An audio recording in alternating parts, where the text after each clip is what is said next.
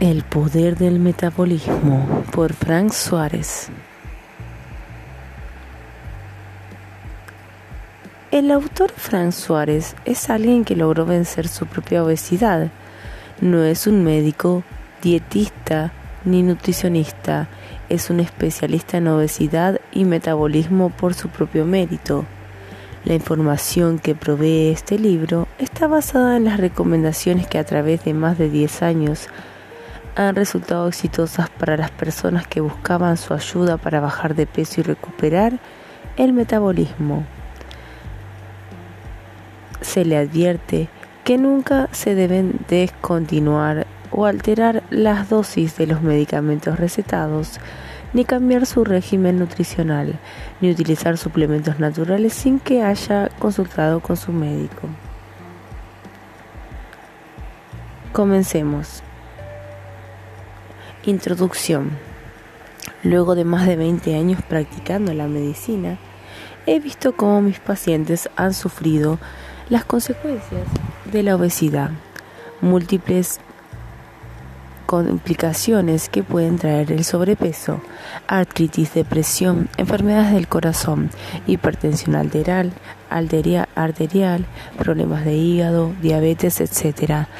La lista parecía interminable. Por muchos años observé cómo pacientes hacían diferentes dietas que no les funcionaban o que al poco tiempo volvían a ganar las libras perdidas y hasta algunas adicionales. Fui testigo de la desesperanza en que caían esas personas y de cómo este problema les afectaba el día a día. Creían que sus vidas estaban arruinadas por encontrarse sin energía y sufriendo las complicaciones relacionadas a la obesidad. Estos me expresaban que entendían que no iban a mejorar y que todo estaba perdido para ellos. Hay una gran variedad de dietas para bajar de peso, pero a muchos pacientes les resultaba muy difícil seguirlas por mucho tiempo sin llegar al cansancio, comenzaban con mucho entusiasmo, pero al poco tiempo se sentían desmotivados. Unas dietas eran mejores que otras y estaban diseñadas con la mejor intención, pero por ser estas complicadas para implementarse o canzonas, los pacientes no lograban perder peso ni mantenerlo. Yo pensaba que lo ideal sería un método sencillo que fuera fácil de seguir, que se pudiera comer de todo y así el paciente lo pudiera hacer para toda la vida sin llegar a la apatía. En otras palabras, un cambio en la manera de alimentarse o más bien una mejoría en el estilo de vida. Estudié muchos métodos de adelgazamiento con especial interés en la dieta mediterránea. Estos países tienen uno de los índices de obesidad y de enfermedades del corazón más bajos del mundo. Realmente lo que tenían que hacer mis pacientes era conseguir una dieta que funcionara. Varios de mis pacientes con obesidad, algunos de ellos eran diabéticos, habían logrado bajar de peso mientras se habían reducido sus necesidades de medicamentos recetados con la ayuda de el sistema de Natural Slim. Me entró curiosidad investigando el tema. Con algunos de ellos encontré que lo que les enseñaban sobre el metabolismo y la alimentación hacia la lógica y producía mejorías de salud, además de que se adaptaba perfectamente a las realidades de mis pacientes. Luego descubrí el poder del libro el libro El poder del metabolismo explicaba de forma sencilla los conceptos de sentido común que utilizaban en Natural Slim. Comencé a recomendar este tipo de dieta y sencillamente funcionó. A mis pacientes se les hacía fácil llevarle y bajaban de peso. Las dosis de los medicamentos se podían reducir y lo más importante es que comían de todo y así podían continuar por un tiempo indefinido. Es sumamente gratificante y alentador observar cómo un paciente hace los cambios para mejorar su vida y ver cómo vuelve la esperanza. Me llenaba de alegría verlos entender que podían retomar el control de su cuerpo y no terminar siendo un manojo de quejas y enfermedades. Este libro se presenta un sistema de alimentación sencillo, práctico, fácil de llevar y lo más importante de todo es que, por lo que he visto, funciona para cualquier persona.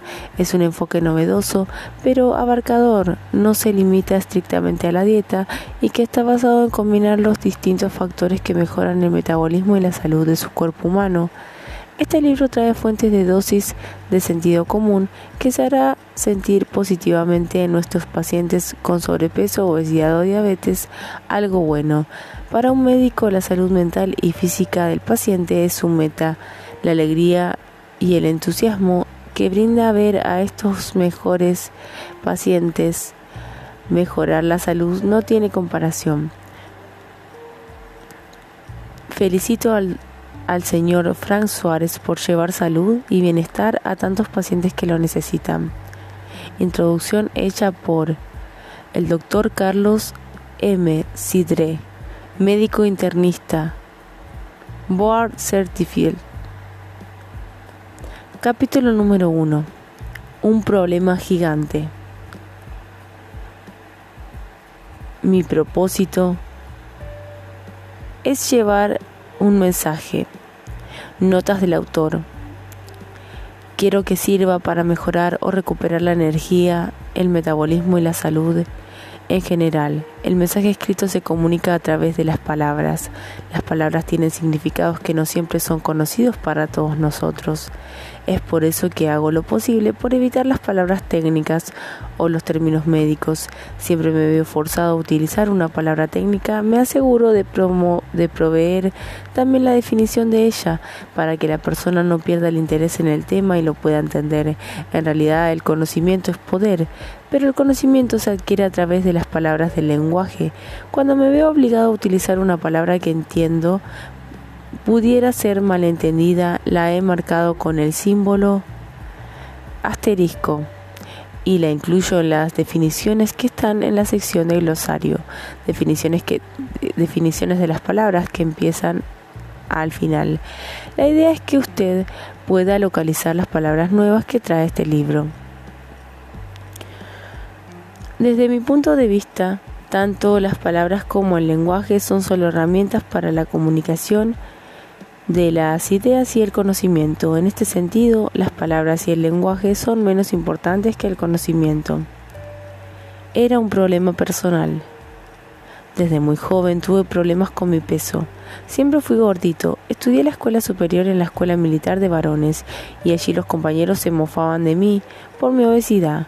Me tenían un nombre no muy agradable, no se puede imprimir, que tenía que ver con una parte de mi cuerpo. Como era gordito, lento y pesado, no participaba en ningún deporte de mi escuela. Me acostumbré a la idea de ser un simple observador de los deportes.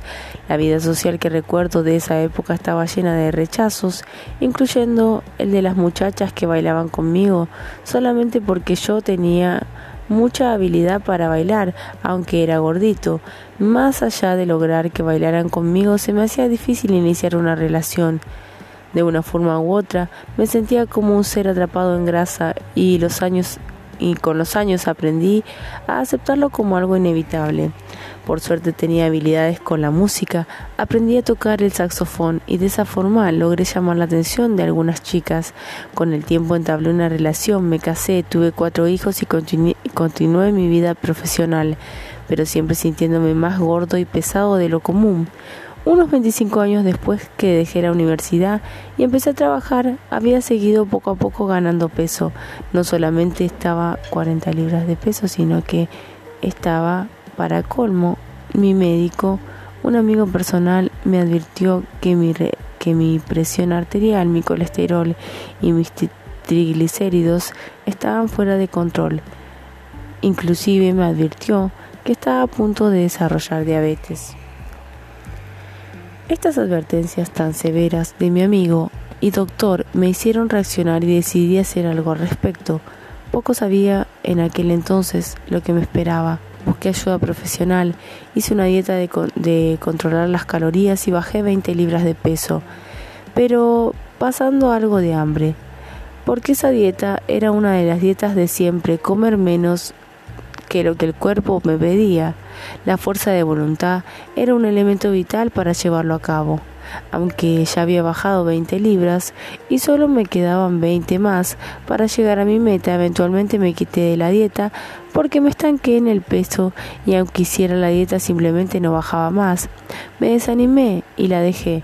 En los próximos tres meses aumenté 20 libras que había perdido y otras 10 o 12 libras más. O sea, había rebotado como un yo-yo. Unos meses después decidí tratar la dieta vegetariana y me volví vegetariano. Bajé de peso, pero nuevamente llegó un punto donde se estancó la pérdida de peso y me sentía débil. Otra vez me desanimé y dejé la dieta. En poco tiempo volví a aumentar lo perdido y algo más. Tiempo después hice otros intentos, incluyendo ponerme a trotar, jogging, lo cual me hizo rebajar muchísimo. Hasta un día tuve una lesión corriendo y dejé de correr. El peso regresó para atrás más rápido que ligero. Mi propósito de bajar de peso se había vuelto una tortura constante. Aún así seguí intentando otras dietas y sistemas. Una de las dietas que traté fue la famosa dieta Atkins, que era una dieta de comer solo carne y grasa. En esa bajé muchísimo, 35 libras por un, pero un día me dio un mareo y desperté en la sala de emergencia. Después de eso, de ese susto, algo me decía que una dieta de pura carne y grasa no podía ser algo saludable para mí. Luego del susto con la dieta de Atkins, decidí que tenía que entender mejor el tema de mi metabolismo, el deseo de bajar de peso se había convertido casi en una obsesión y no estaba dispuesto a darme por vencido. Me di a la tarea de estudiar el tema del metabolismo y todo lo relacionado a la nutrición, digestión y cualquier otro tema que de forma alguna pudiera ayudarme a entender y resolver mi obesidad. El tema de la obesidad se transformó en mi hobby y mi único tema de interés fuera de mi familia y mi trabajo. Recuerdo que todo estuve por lo menos ocho años leyendo e investigando todo lo que pudiera para conseguir sobre las dietas, obesidad, el metabolismo, la biología del cuerpo, las células, la digestión y mil otros tipos de temas relacionados. Pasaba largas horas en internet, compré cientos de libros sobre dietas, nutrición y metabolismo. Exploré aspectos médicos de la obesidad para ver si alguna enfermedad me la causaba. Estudié temas como la física nuclear y el magnetismo para ver si encontraba alguna pista que me ayudara. La búsqueda de las causas y de las soluciones a la obesidad se convirtió en lo primordial en mi vida. Los temas de la obesidad y el metabolismo eran un verdadero reto para mí. Salía de mi trabajo de ventas y me encerraba a leer y estudiar. Hacía anotaciones, abría archivos por tema, escribía mis pensamientos y conclusiones. Hice experimentos con mi cuerpo tomando distintos suplementos y hierbas naturales para ver si daba resultado con ellos y me pusieran flaco. Poco a poco y casi sin darme cuenta fui bajando de peso hasta perder las 40 libras de más de un momento que más que en un momento llegué a tener. Para ese entonces mis análisis de laboratorio salieron todos normales, la presión arterial se puso normal, los triglicéridos y el colesterol también, pero además de bajar de peso y recobrar la salud me di cuenta de que el conocimiento de tantos temas relacionados a la obesidad me, me habían transformado. Y ya que empecé a ver que en el cuerpo humano todo está relacionado con todo, entendí que la obesidad no se podía vencer desde la única y limitada perspectiva de la comida. Dejar de comer o comer menos no necesariamente resuelve el problema de la obesidad. Encontré que son múltiples factores los que reducen el metabolismo y causan la obesidad. No es solo el factor de la comida, como pudiera pensar alguien que fue educado como nutricionista. Descubrí el metabolismo. Mis conocidos y amistades observaron que bajé muchísimo de peso y muchos de ellos se interesaron en preguntarme qué hice para lograrlo. Se me ocurrió escribir un resumen de mis descubrimientos y cada vez que alguien me preguntaba cómo lo había logrado, simplemente le daba el resumen escrito de siete páginas para que lo explicara. Pensé que dar el resumen escrito con mis recomendaciones para bajar de peso resolvía el problema de tener que explicar todo lo que había descubierto al respecto. Fue una equivocación. El resumen escrito le funcionaba a la gente, pero también les abría otras múltiples dudas al respecto y siempre terminaban llamándome para hacer una consulta personal. Esto pasaba quizás porque el tema de las dietas y el metabolismo es el tema lleno de fracasos y desilusiones más grandes del planeta. La mayoría de la gente ha fracasado en varios intentos de bajar de peso, así que cuando leen algo que les ofrece esperanza, se les revuelcan las mil y un contradicciones de lo que han leído y oído sobre el tema, más el recuerdo de sus propios fracasos al respecto. El campo de la obesidad y el metabolismo es un controversial donde existen miles de distintos expertos con certificaciones, diplomas y títulos que curiosamente se contradicen los unos a los otros con abandono total. Mi observación personal es que el público en general termina en un estado de confusión total al tener tantas opiniones expertas que se contradicen entre sí. Unos expertos hablan de calorías, mientras que otros dicen que es la grasa, otros invitan al, vegetarianismo y otros dicen que la obesidad es una enfermedad y pretenden tratarla con medicamentos. Algunos aseveran que lo único que sirve es el ejercicio físico y aún otros que no tienen solución Soluciones culpan todo el problema de la obesidad a los factores hereditarios. En fin, no existen soluciones claras. La cantidad de gente que me llamaba para pedir mi ayuda seguía creciendo ya que algunos se habían dado cuenta que la práctica de sacarle copia a mi escrito de recomendaciones y pasárselo a sus familiares y amistades, cada vez me llamaba más gente, inclusive me llamaban de sitios lejanos a donde había llegado una copia de mi escrito. Algunas de estas personas ya estaban en un estado de desesperación porque habían tratado todo y no encontraban una solución sobre su problema de la obesidad. Varias personas, sobre todo mujeres, ya estaban afectadas emocionalmente por el contraste fracaso de sus dietas, más las acusaciones y las críticas que no entienden, el tema del metabolismo que les, que les acusan de glotonas. Las constantes llamadas y consultas personales me hicieron entender que había tocado una llaga. La obesidad es un tema emocional, lleno de fracasos, confusión e, e, información incompleta. Decidí crear una empresa para dedicarme a ayudar a estas personas a vencer su obesidad. Fue casi una locura porque no tenía un título ni de nutricionista ni de doctor. Solo tenía mis conocimientos y los buenos resultados que invariablemente tenían los que me consultaban. Lo tomé como un nuevo reto y creé Natural Slim, www.rebajar.com. Le llamé a Natural Slim el peso que se fue para siempre, porque mi intención es cambiar los conocimientos y el estilo de vida de los miembros del sistema. La experiencia me había demostrado que lo único que duraba para siempre era el conocimiento. Decidí que Natural Slim sería un centro de conocimiento donde miles de personas se educarían sobre el tema de la obesidad y el metabolismo. Aposté al conocimiento que sería más valioso y útil a largo plazo que cualquier suplemento o comida congelada. Aposté también a que el conocimiento sobre las causas de la obesidad y sus soluciones provocarían un cambio de las personas porque al saber sobre estos temas su conciencia les molestaría si no hacían lo correcto. Fue una locura, pero salió bien. Natural, Natural Slim se hizo todo un éxito porque produce lo más deseado, resultados. En mi propio caso, habían logrado resultados que no solamente se reflejaban en mi peso y en mi cintura, eran resultados que demostraban una mejoría significativa en mi salud. Había dejado de ser un gordo fracasado y sin energía para convertirme en alguien esbelto y lleno de entusiasmo. Había recuperado mi metabolismo y mi salud. Antes, colesterol 290 nivel altos, triglicéridos 345 nivel altísimo, presión alta de 140 a 100 alta, peso 207 libras y cintura 41. Y mi, y mi después fue colesterol 140 normal, triglicéridos 90 normal, presión 120 80 normal, peso 166 libras, cintura 35.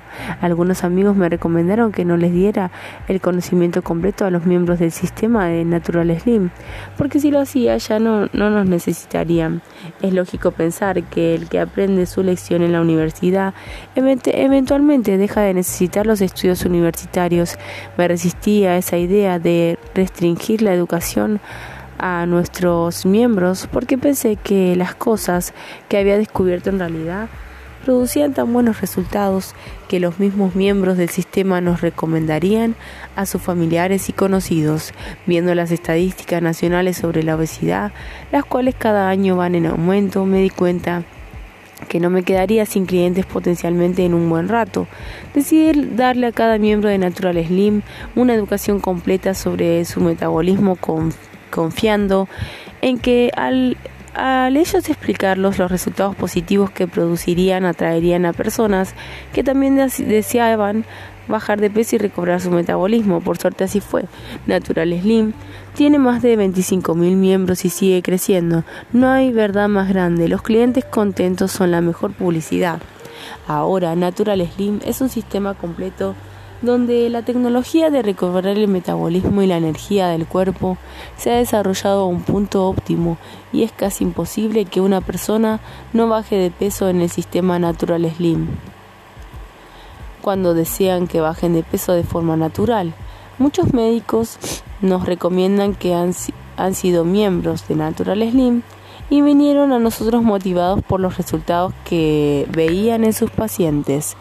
Tengo que decir que pienso que no existe ningún trabajo que provea más satisfacción que, mi trabajo como director ejecutivo de Natural Slim. Constantemente tengo la oportunidad de ver cómo los miembros del sistema de Natural Slim adelgazan y mejoran su salud tan notablemente que en muchos casos ya no necesitan usar medicamentos recetados. Casi todas las semanas vemos diabéticos que ya no necesitan inyectarse insulina y personas que están muy débiles y enfermas que hoy en día han recobrado la totalidad de su salud. El trabajo de Natural Slim es un trabajo muy gratificante, lleno de grandes satisfacciones y de poder ayudar a otros. Este libro, El poder del metabolismo, está orientado en todas aquellas personas que deseen tomar el control de su peso de forma natural y saludable. Si usted desea reducir su, talla de ropa, este libro definitivamente le ayudará. Si desea mantenerse en un peso adecuado, aquí encontrará las verdades que le permiten hacerlo. Pero en honor a la verdad, debo decir que para las personas que han experimentado con muchísima dificultad para bajar de peso es posible que se requiera una ayuda intensiva y personalizada como la que provee Natural Slim donde nos especializamos en casos difíciles. Por ejemplo, en Natural Slim hay tratamientos naturales contra hongos y parásitos que no se pueden proveer en este libro y hemos visto que algunas personas no pueden bajar de peso porque sus cuerpos están severamente infectados de organismos parasíticos. Natural Slim ofrece ayuda hormonal natural para aquellas damas cuya menstruación irregular refleja un desorden hormonal. En algunos casos las personas no bajaban de peso porque tienen problemas digestivos y esa es otra área en la que Natural Slim ofrece ayuda. Por otro lado, Natural Slim provee un seguimiento y una motivación personal que resultan vitales para las personas cuyos múltiples fracasos les han reducido la autoestima y la perseverancia. Si un ser fracasa demasiadas veces en un esfuerzo por bajar de peso, tiende a darse por vencido con demasiada facilidad, porque se les han violado sus esperanzas demasiadas veces es la naturaleza humana. Entonces este libro comunica unas verdades que producen unos beneficios palpables en las personas que la practican. No se garantizan los resultados porque no sería honesto garantizarlos. Hay personas que tienen condiciones de salud que dificultan el adelgazar. Lo que sí se garantiza es que estas verdades han sido explicadas por más de 25.000 personas con resultados excelentes y a veces excepcionales para la gran mayoría. Si aún después de explicar estos datos a su nutrición y a su vida, usted nota que su cuerpo simplemente se resiste a bajar de peso, comprendía que usted reciba una orientación gratis del sistema Natural Slim www.rebajar.com que ofrece una ayuda personalizada más completa, lo que generalmente logra buenos resultados aún para los casos difíciles. Estos temas, obesidad y metabolismo, eran un problema personal que yo tenía. Hoy en día son mi vida y me llenan con la enorme satisfacción de haber ayudado a miles de personas a ayudar de esa trampa de grasa llamada obesidad.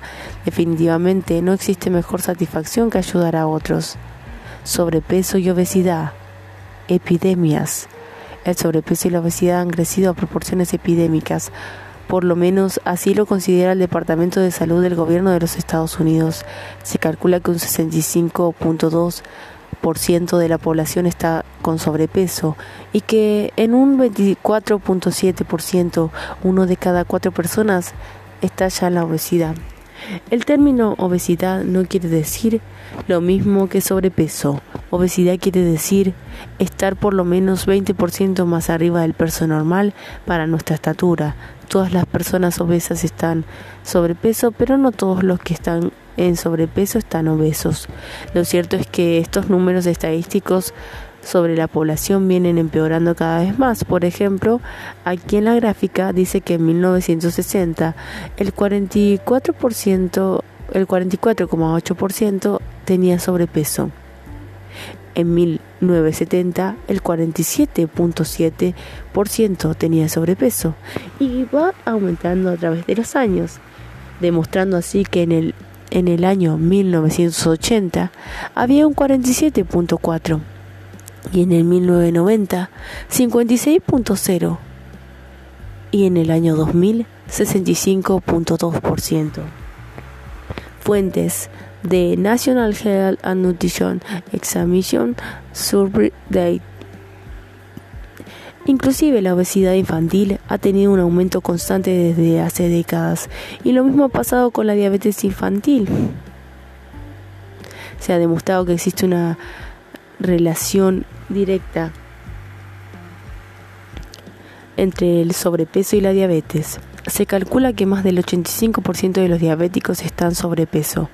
Cualquier diabético que logra adelgazar experimentará una mejoría sustancial en su condición de diabetes. La Asociación Americana del Cáncer ha publicado estudios que demuestran una incidencia de cáncer muchísimo más alta en las personas que están sobrepeso. Por mencionar algunos ejemplos, las mujeres sobrepeso experimentan un 112% de incidencia mayor de cáncer en los senos. Los hombres con sobrepeso experimentan un 352% más de incidencia de cáncer de hígado. O sea, estar sobrepeso es un verdadero riesgo para la salud. En resumen, podríamos decir sin temor a equivocarnos que se está perdiendo la batalla contra la obesidad a nivel nacional. Cada vez hay más gente obesa. Como la obesidad está relacionada a las condiciones de alta presión arterial, altos triglicéridos, alto colesterol y diabetes, las estadísticas también reflejan los aumentos anuales en las condiciones. Las ventas de medicamentos para estas condiciones son un buen indicador de la magnitud del problema. En los últimos 10 años, las compañías farmacéuticas han roto su propio récord de ventas de medicamentos asociados a estas condiciones. Es una pena decirlo, pero la gente obesa y enferma es un buen negocio para las farmacéuticas.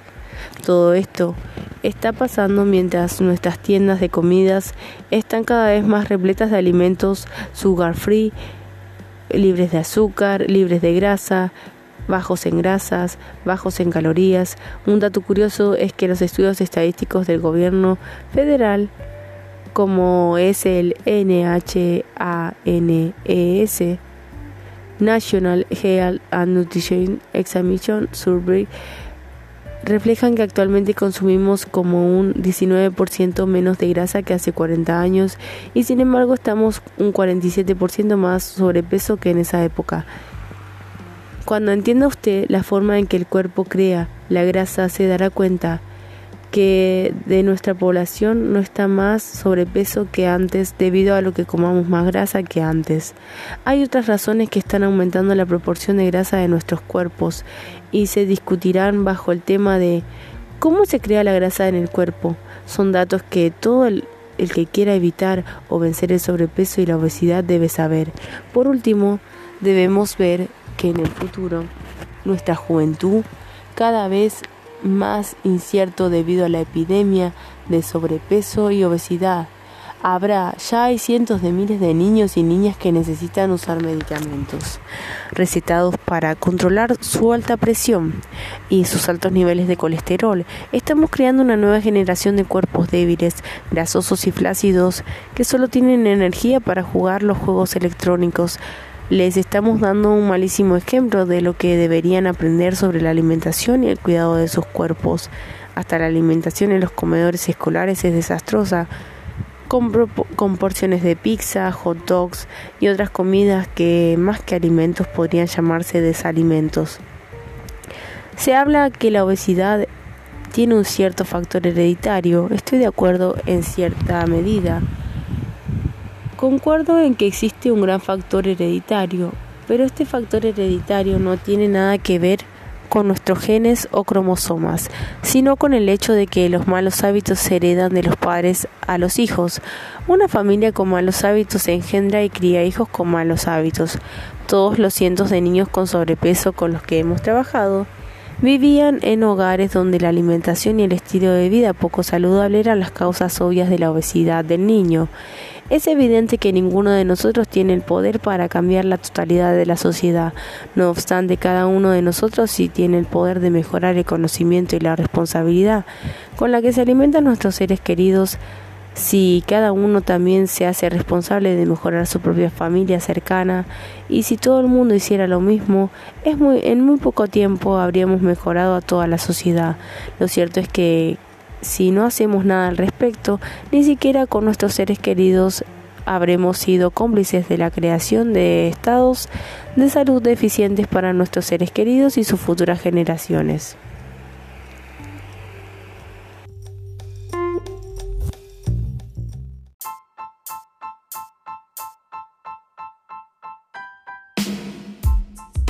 Las dietas, el reino de las contradicciones. Hay temas que son controversiales por naturaleza, temas como la política o la religión, pero el tema de las dietas, además de ser controversial, está lleno de contradicciones. Las contradicciones entre las distintas dietas van desde comer mucha grasa, mucha proteína y casi ninguna cantidad de carbohidratos. Dieta del doctor Atkins hasta la recomendación exactamente contraria de comer ninguna grasa, ninguna o poquísima proteína y montones de carbohidratos, la dieta de Kim. Son contradicciones entre sí. Como resultado de esto, el público generalmente está en confusión con el tema de las dietas. La realidad es que cuando una persona va a una librería con la idea de buscar un libro que le recomiende qué tipo de dieta debe hacer, puede quedar en total confusión al encontrarse con una variedad interminable de distintas dietas, cada una de ellas se recomienda como la mejor dieta. Muchos libros son escritos por personas con diplomas en medicina, nutrición, física o química. Todos recomiendan algún tipo de dieta que habrá de solucionarlo todo. Para la persona que desea bajar de peso, son enfoques tan variados como el control de, calorías, reducción de grasas, vegetarianismo, dietas de jugos de frutas, dietas de eliminar lácteos o el trigo, dietas de consumir solo productos en su estado natural y dietas de otros tipos, mil tipos, en fin, confusión. Luego están las dietas de moda, Atkins Diet, Scarlet Diet, Pretty King Diet, Soul Beach Diet, Sugar Buster Diet. Caberman Diet y la lista sigue y se hace interminable. En mi búsqueda para encontrar cuál era la dieta que funcionaba mejor, para yo adelgazar pienso que las probé prácticamente todas, entre que encontré que la dieta que mejor me hacía bajar de peso era la dieta del Dr. Atkins, que es una dieta baja en carbohidratos, pero noté que esa dieta también me producía una debilidad horrible, inclusive me enfermé. Finalmente llegué a la conclusión de que es una dieta extrema que no se puede utilizar como estilo de vida porque es demasiado limitada la selección de alimentos y utiliza demasiadas carnes rojas y tocineta que no necesariamente son el mejor tipo de alimento para el cuerpo. Buscando y buscando alternativas, me interesé en observar que la gente del mar Mediterráneo tiene las estadísticas más bajas de obesidad y de problemas del corazón. Eso me dejó saber que debería observar el tipo de alimento que comen en el área del Mediterráneo. Observé también que la dieta del mar Mediterráneo permite comer todo, pero sin abusar de los carbohidratos refinados como el pan, el arroz y el azúcar. En el Mediterráneo se come mucho pescado y mariscos, mucha ensalada y un pan muy duro que contiene mucha fibra. Allá se toma vino, se come queso a diario y se utilizan jamones como el prosciutto, que es un tipo de jamón serrano. En esa, en esa área la gente no utiliza grandes cantidades de azúcar. En esos países disfrutan de la mantequilla y prácticamente todo lo cocinan con aceite de oliva. Pensé que podía aprender de ellos, estuve experimentando con distintas proporciones de alimentos y encontré que si reducía los carbohidratos refinados, pan, harina, arroz, papa, dulces, azúcar, etc., podía adelgazar sin la necesidad de eliminar totalmente los carbohidratos. Me di cuenta de que era más bien una cuestión de la calidad de los carbohidratos que de la cantidad de los carbohidratos.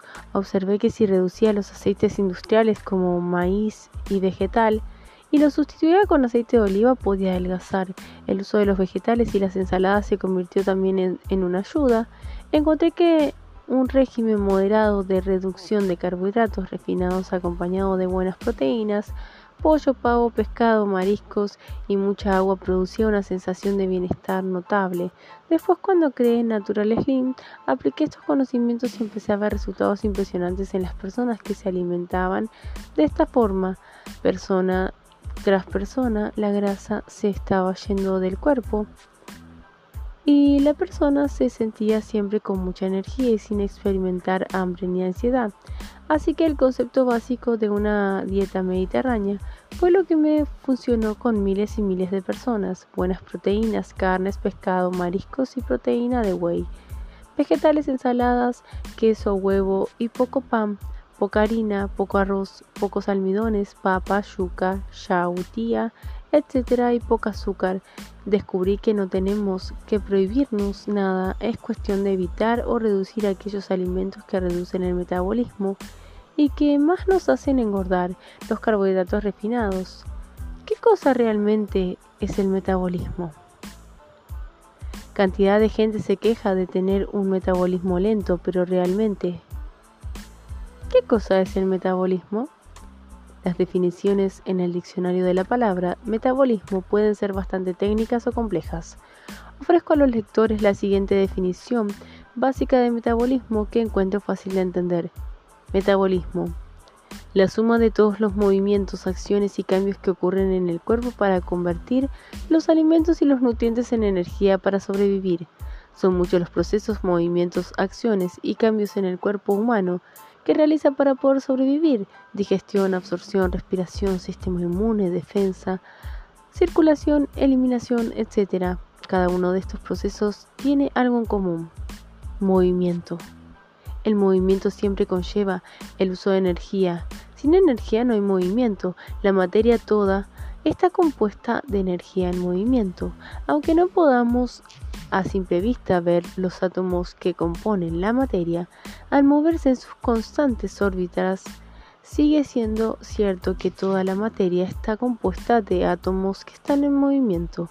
El cuerpo humano está compuesto de materia. Son componentes como agua, grasa, proteínas, carbohidratos y minerales.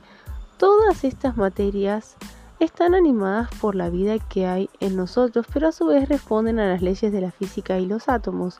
Los organismos vivos para sobrevivir deben poder tener movimiento, pero el movimiento deberá ser un movimiento ordenado y a un ritmo adecuado. Ejemplo, si nuestro corazón va a un ritmo demasiado lento, sería un riesgo casi igual de severo que si un ritmo demasiado rápido.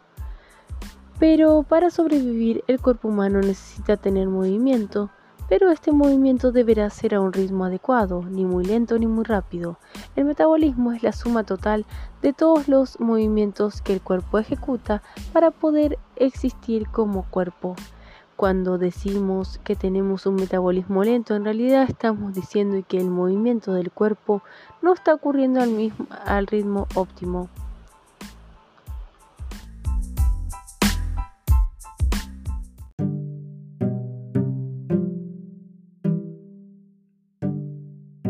Existen factores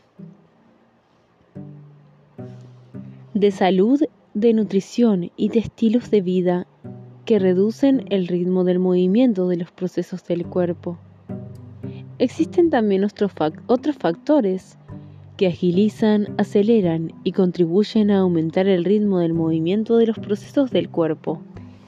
La gente asocia el llamado metabolismo lento con una fuerte dificultad para bajar de peso. No obstante, tener un metabolismo lento es algo que puede llegar a ser realmente peligroso. Esto es debido a que cuando el metabolismo es demasiado lento, todos los procesos del cuerpo también son lentos. Y esto puede reflejarse en el estreñimiento, acumulación de tóxicos, mala circulación, muchas infecciones, mala digestión, sobrepeso y obesidad, entre otras. El poder del metabolismo trata sobre cómo reconocer estos factores y cómo utilizar los conocimientos al respecto para mejorar nuestro metabolismo y nuestra salud. El metabolismo lento. Las, estadísticas no mienten. La gran mayoría de la población está con sobrepeso y una de cada cuatro personas ya está en una condición de obesidad. El mayor problema es que la tendencia es clara, la situación continúa empeorando año tras año. Se calcula que en cualquier momento del año más del 30% de la población está haciendo algún tipo de dieta, ejercicio o esfuerzo para bajar o controlar su peso. Sin embargo, estamos perdiendo la batalla. Cada vez estamos más gordos y más débiles. Muchas de las personas que han tratado varias veces de distintas dietas y de, moda ya se dieron por vencidas porque observaron que hacen el esfuerzo y ven muy pobres resultados otros se deprimen al ver como algún familiar o conocido que es flaco come de todo lo que ellos no pueden comer y sin embargo sigue siendo flaco, esquelético, aunque coma dulces, chocolates y mantecado todos los días.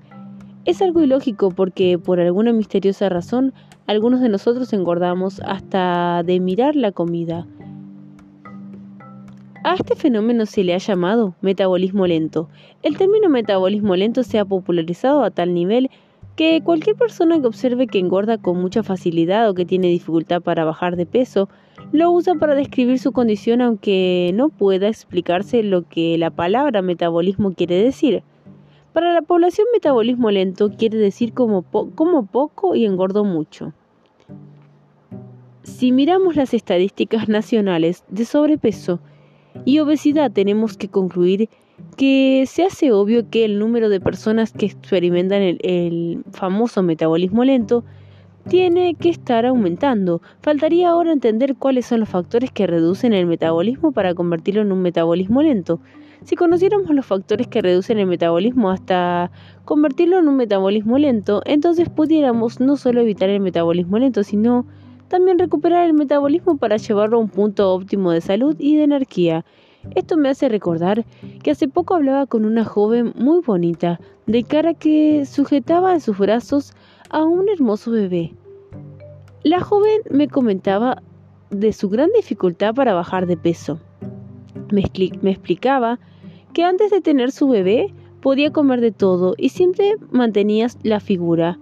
Me enseñó fotos de ella donde lucía una esbelta talla 4 y con lágrimas en los ojos me dijo, ahora soy talla 10 y nada me queda bien, la angustia era evidente. Algo pasó que ahora ella dice, tengo un metabolismo lento. También me recuerda al señor diabético que estaba por lo menos 60 libras sobrepeso y que me comentaba, yo era un flaco de esos que como un cáncer y no engorda. Hoy en día ese flaco está obeso y se quejaba de tener un metabolismo lento. ¿Cuáles son los factores que reducen el metabolismo y lo vuelven el metabolismo lento?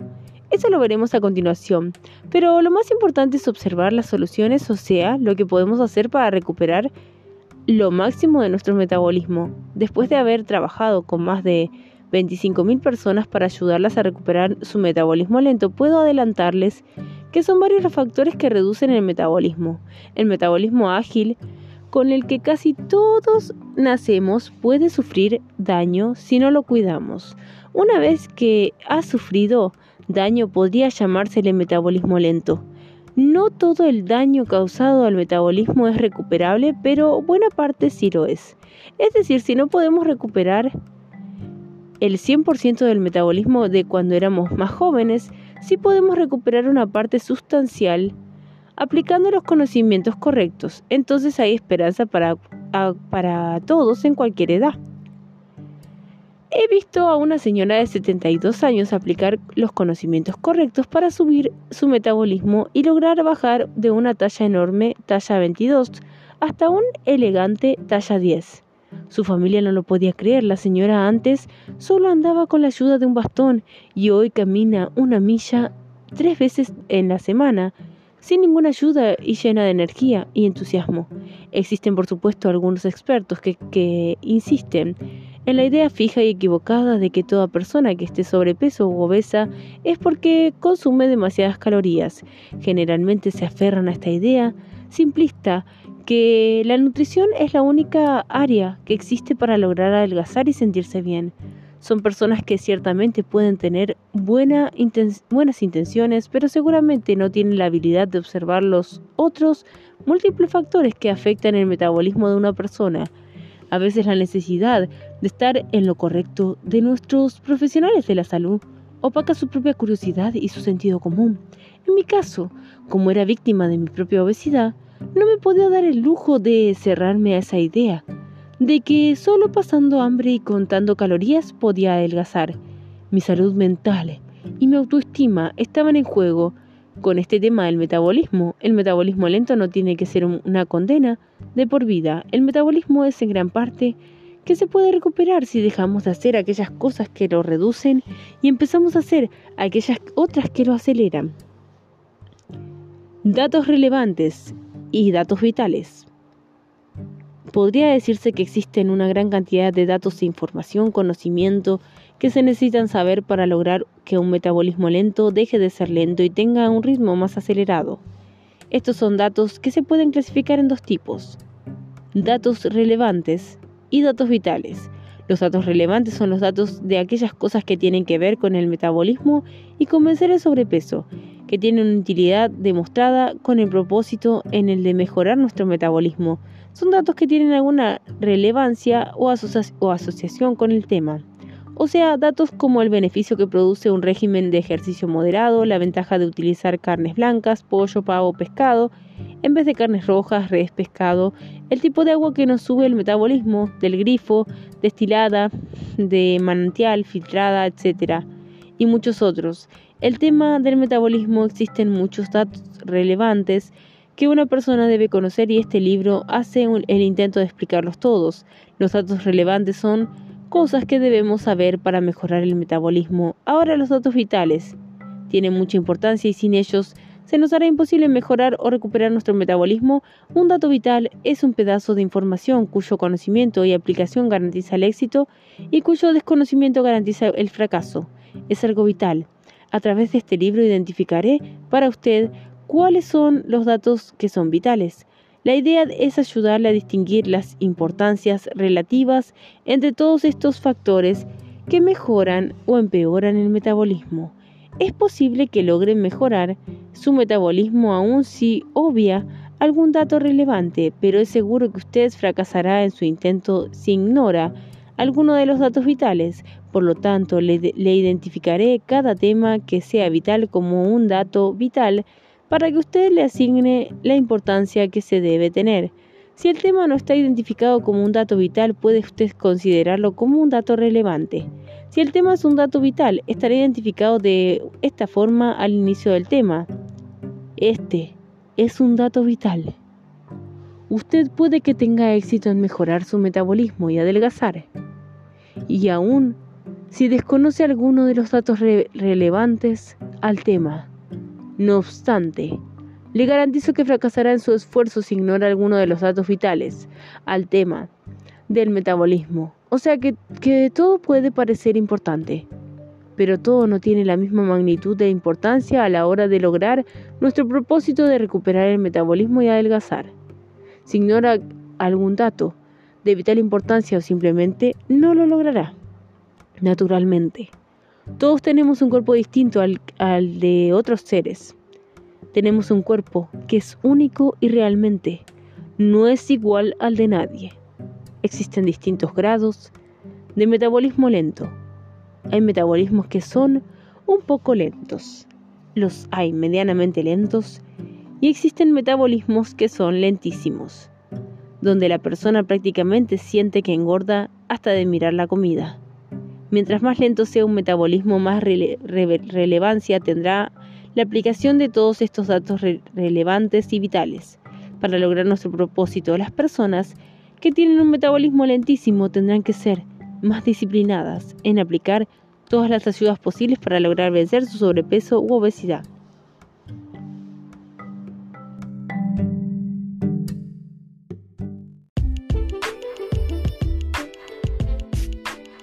Los enemigos del metabolismo.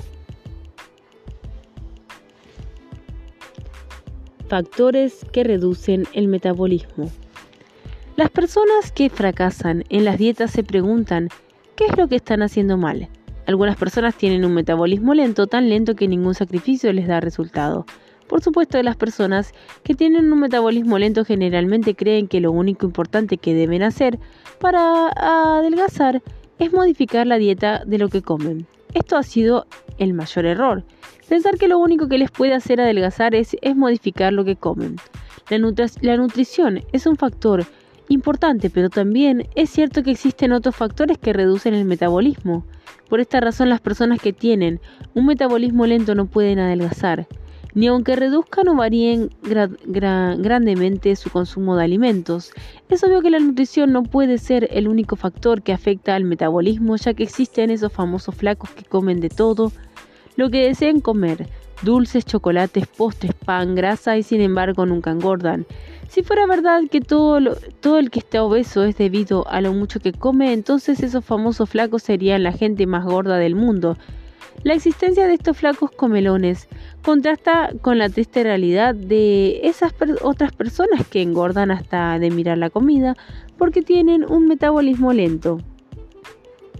Hay factores que reducen el metabolismo y que si se combinan pueden lograr que una persona empiece a tener un metabolismo lento es de beneficio conocer estos factores que reducen el metabolismo porque saber sobre ellos nos permite evitar o vencer una condición del metabolismo lento.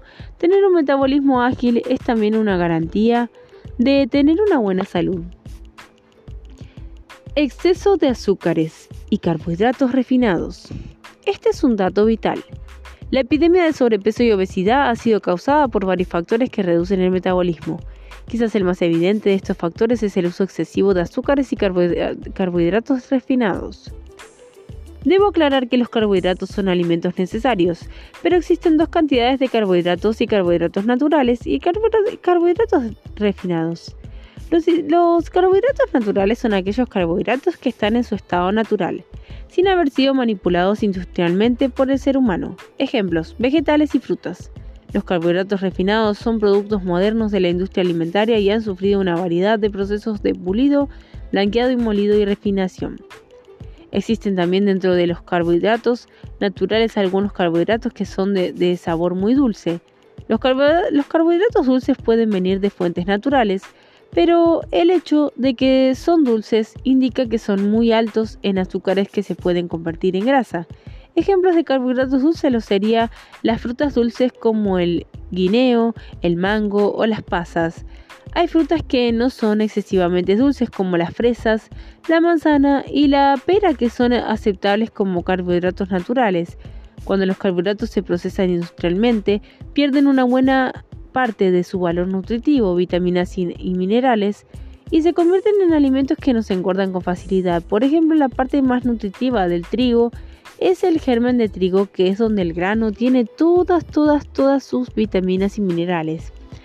El germen de trigo se le quita al trigo durante el proceso industrial y lo que nosotros terminamos comiéndonos es solo el almidón, azúcar simple del trigo. Los fabricantes de vitaminas compran el germen de trigo y extraen parte de las vitaminas que luego nos venden en tabletas y cápsulas de vitaminas. Los procesos industriales para refinar los carbohidratos, trigo, arroz, maíz, son violentos.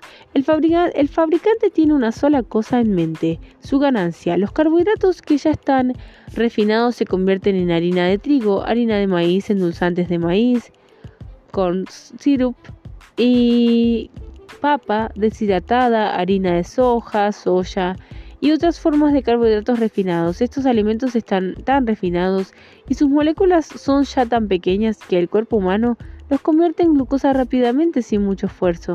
Todo lo que aumente demasiado la glucosa en el cuerpo habrá de crear un exceso de grasa corporal. Obsérvese que más del 85% de los diabéticos están con sobrepeso.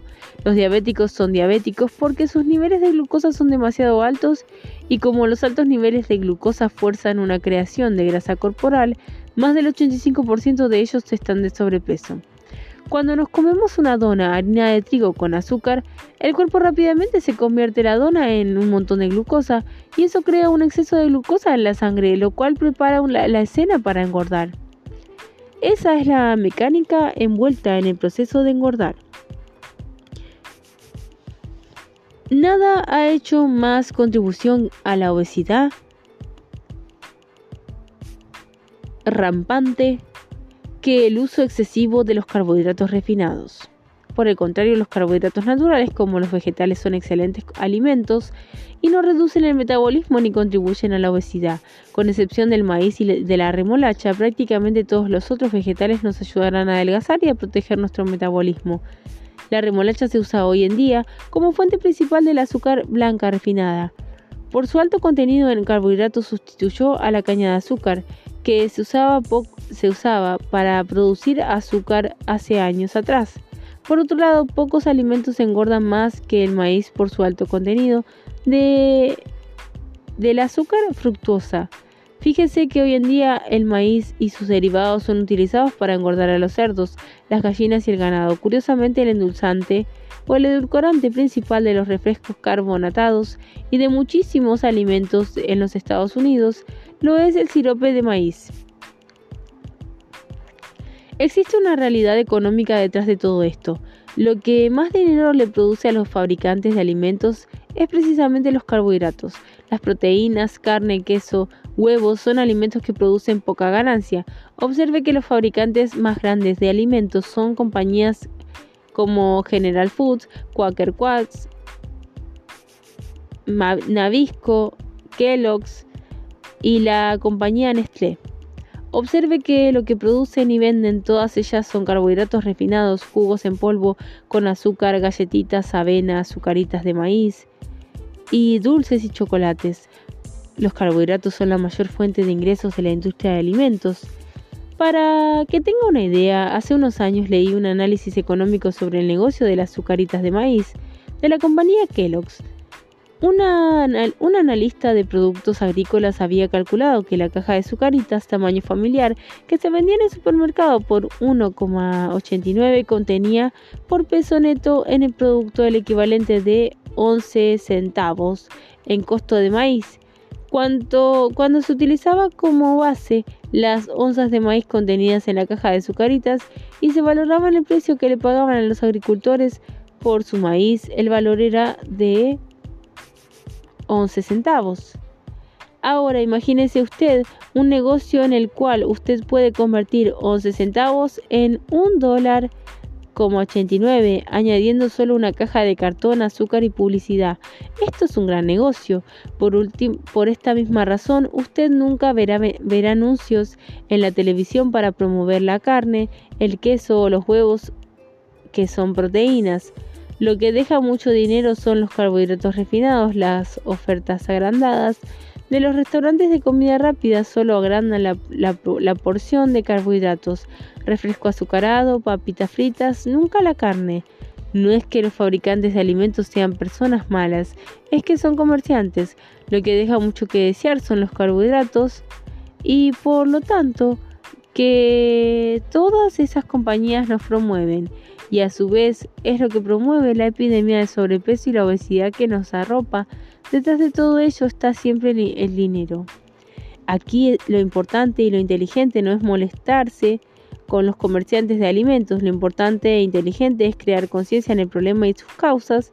Los excesos de carbohidratos refinados, la idea es protegernos y proteger también a nuestros seres queridos para que no se conviertan en víctimas de la ignorancia. Todos tenemos la responsabilidad de saber sobre esto para proteger la salud de los nuestros.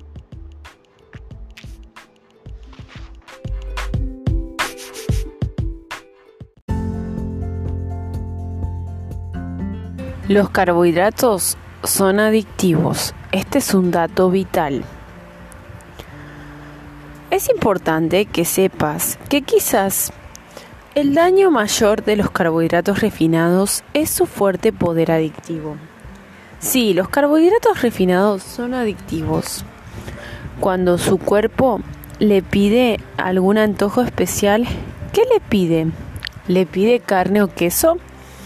O le pide chocolates, dulce, mantecado, pan o galletitas. Fíjese, fíjese que el cuerpo solamente le pide carbohidratos refinados. Los carbohidratos refinados son como la droga. ¿Y por qué pasa esto? Eso es lo que les voy a explicar. Las personas que están que están adictas a los carbohidratos son como la droga para el adicto. No se pueden controlar. Se comen chocolates y esconden las envolturas como si fueran malhechores. Están atrapados en una adicción de la misma forma que el adicto al cigarrillo necesita fumar o el alcohólico necesita beber alcohol. El adicto a los carbohidratos refinados necesita su cura y está atrapado en su adicción. El consumo de estos carbohidratos refinados en abundancia causa no solamente una adicción, sino que causa un estado de acidez en el cuerpo que reduce el metabolismo. El exceso de carbohidratos refinados se convierte en glucosa una vez que ha sido digerido. Parte del sobrante de glucosa se fermenta dentro del cuerpo y se convierte en ácido láctico, lo cual crea un estado de acidez que reduce el oxígeno y el metabolismo, reduce las ganas de hacer cosas. Nada de esto pasa cuando una persona consume vegetales ni cuando consume frutas en moderación. Lo que más ha cambiado en los últimos 50 años y que ha llevado a nuestra población a una epidemia de sobrepeso y obesidad es que la disponibilidad y el mercado agresivo de cientos de carbohidratos refinados, si le sumamos a esto productos enlatados, congelados, embolsados, y a esto el crecimiento explosivo de los restaurantes de comida rápida, fat foods, que principalmente venden carbohidratos refinados, papas fritas, refrescos carbonatados con azúcar, pan blanco, mantecado, podemos entender la gran cantidad de personas que hoy reclaman tener un metabolismo lento y que tienen problemas de obesidad. Por, otro lado, hay líquidos que por un alto contenido de azúcares logran subir demasiado la glucosa y tienen facilidad para crear sobrepeso u obesidad. La leche es un ejemplo. La leche de vaca es muy alta en su azúcar natural. La lactosa la lactosa es un azúcar muy potente que para las personas que quieren adelgazar es un obstáculo. De hecho, la lactosa es un azúcar tan potente que la utilizan los vendedores de drogas ah, y para abaratar los costos. Hace años los distribuidores de droga callejera descubrieron que si mezclaban la heroína con lactosa, la le rendía muchísimo más su embarque de droga. Como la lactosa es un azúcar más poderosa, tiene la propiedad de aumentar el efecto de la heroína y es ideal para mezclarla con aquella que es de la misma razón adictiva. He conocido varios adictos a la leche, entre las personas obesas con las que he trabajado. Son personas que necesitan tomar leche para sentirse bien, porque ya han creado una relación adictiva con la leche. Como la mayoría de las personas desconocen estos atributos de la leche, y a la industria lechera se encarga de promover su producto como una buena fuente de calcio y por otro lado la gente se conforma con comprar leche fat free bajo la creencia de que ha tomado leche baja en grasa o sin grasa les ayudará a bajar de peso. No se dan cuenta de que lo que más engorda de la leche es la lactosa que contiene. Para los diabéticos la leche especialmente mala es como un alimento. Hay varios libros que mencionan los efectos nocivos de la leche. Para los diabéticos y para los que no son diabéticos, libros como Don't Drink Your Milk, escrito por el doctor Frank A. Oski. En mi caso me gusta el café con leche por la mañana. Considero que si utilizo muy poca leche y solo para el café, no solo estoy haciéndome eh, algo que me gusta, sino que de alguna manera no estoy haciéndome tanto daño. Usualmente utilizo la crema de leche Heavy Cream, que es la grasa de la leche que es baja en carbohidratos, o utilizo un producto llamado Half y Half, que es un producto que contiene mitad leche y mitad crema. Evito la leche o cualquier otra forma líquida durante el día. Los carbohidratos refinados tienen un efecto que es devastador sobre nuestro estado de ánimo, nuestras emociones y nuestro entusiasmo hacia la vida. Observen que los carbohidratos refinados causan sueño y cansancio. Después de una buena artera de azúcar con harina de trigo, postres, bizcochos, galletitas, donas, etcétera, o chocolate, sentiremos un fuerte deseo de dormir. Los bostezos no se harán esperar. Minutos después de tal fiestón, los carbohidratos refinados causan sueño. Las madres saben que esto es así y por eso les dan a los bebés que lloran de noche una botella de leche con azúcar o con avena o con miel para que el bebé se quede dormido y les deje dormir. Las personas que consumen muchos carbohidratos refinados siempre están cansadas y, en dejano. Además, se les afectan las emociones, porque cuando una persona está muy débil o falta de energía con sueño, también se pone intolerante. La gente adicta a los carbohidratos tienen, tienden a tener serios balances desbalances corporales y hormonales en su cuerpo, lo cual produce estados mentales y emocionales que no son agradables. Sí, lo que comemos impacta nuestras emociones y actitudes porque afecta a nuestro sistema hormonal. La adicción a los carbohidratos refinados, además de ser un causante de sobrepeso y obesidad, causa hasta depresión emocional en algunas personas. Los doctores saben que las personas que padecen de hipotiroidismo también sufren de depresión, insomnio, estreñimiento, dificultad para bajar de peso y frío en las extremidades entre otras manifestaciones. Esto pasa porque las hormonas que produce la glándula tiroides controlan todo el metabolismo del cuerpo y también su temperatura. Cuando el metabolismo se ve afectado, se afectan todos los procesos del cuerpo y sobreviene un desajuste hormonal que produce todos estos síntomas. Un descubrimiento reciente demostró que el exceso de carbohidratos refinados se convierte en un exceso de glucosa, azúcar en la sangre, lo cual obliga al cuerpo a producir un exceso de la hormona insulina, y esta hormona a su vez interfiere con las hormonas de la glándula tiroides y trae consigo todas las manifestaciones del hipotiroidismo, incluyendo la depresión. La gente que está adicta a los carbohidratos refinados empieza entonces a tener problemas con su tiroides porque su cuerpo produce un exceso de insulina y ello interfiere con las hormonas de la tiroides. Las hormonas compiten entre sí por los llamados receptores de las células. Los receptores de las células podrían compararse a las puertas de entrada de las células.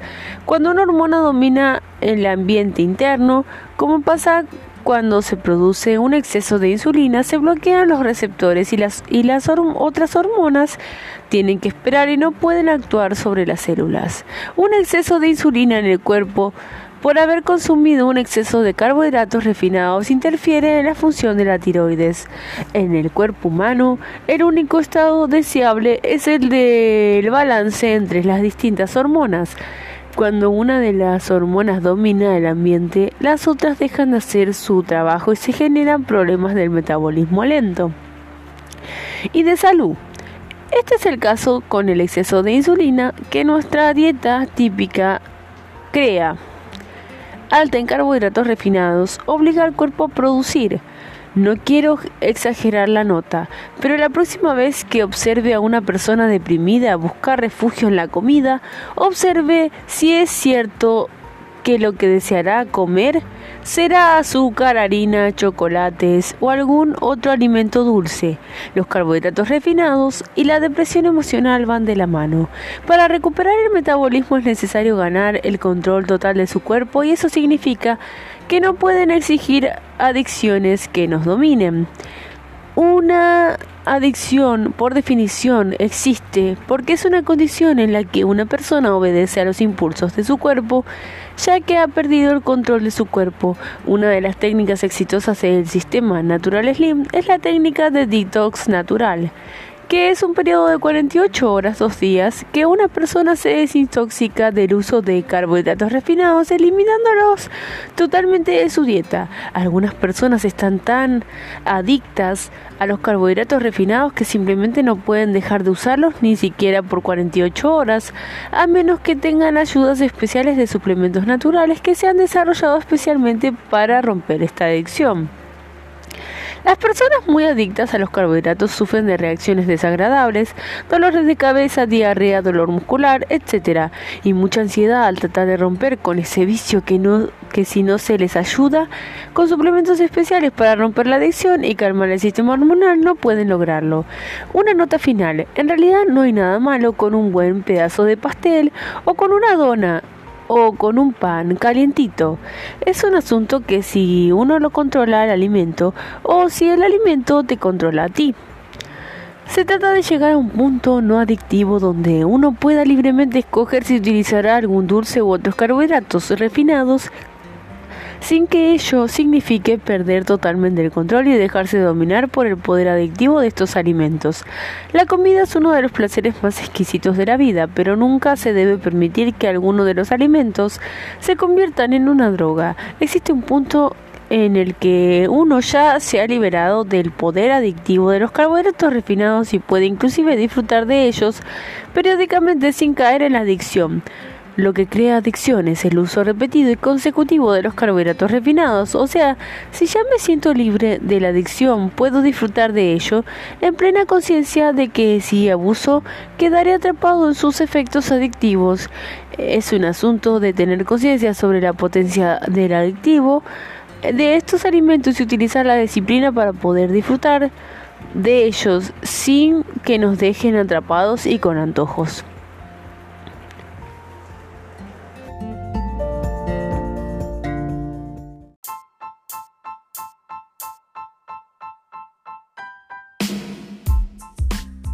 Un efecto devastador en la salud.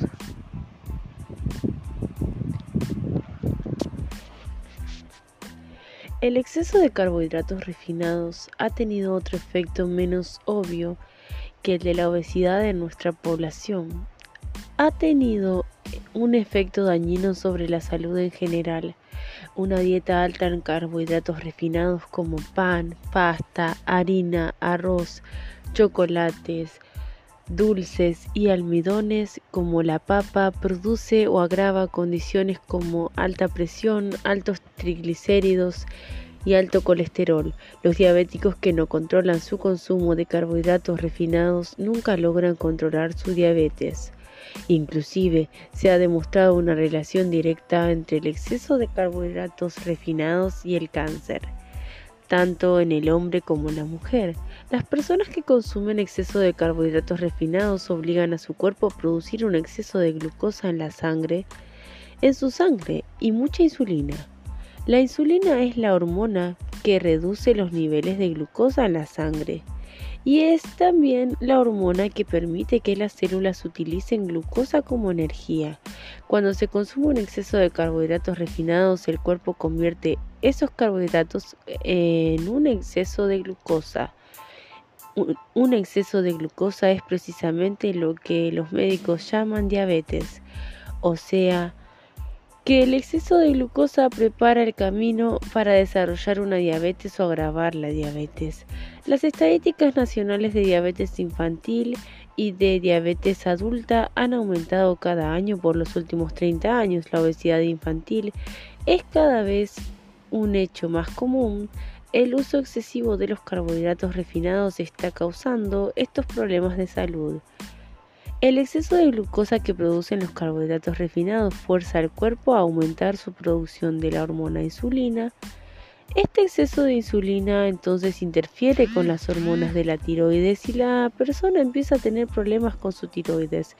Problemas como depresión, irritabilidad, insomnio, debilidad, infecciones y un metabolismo lento, entre otras. En fin, se crea un caos hormonal cuando se abusa de los carbohidratos refinados.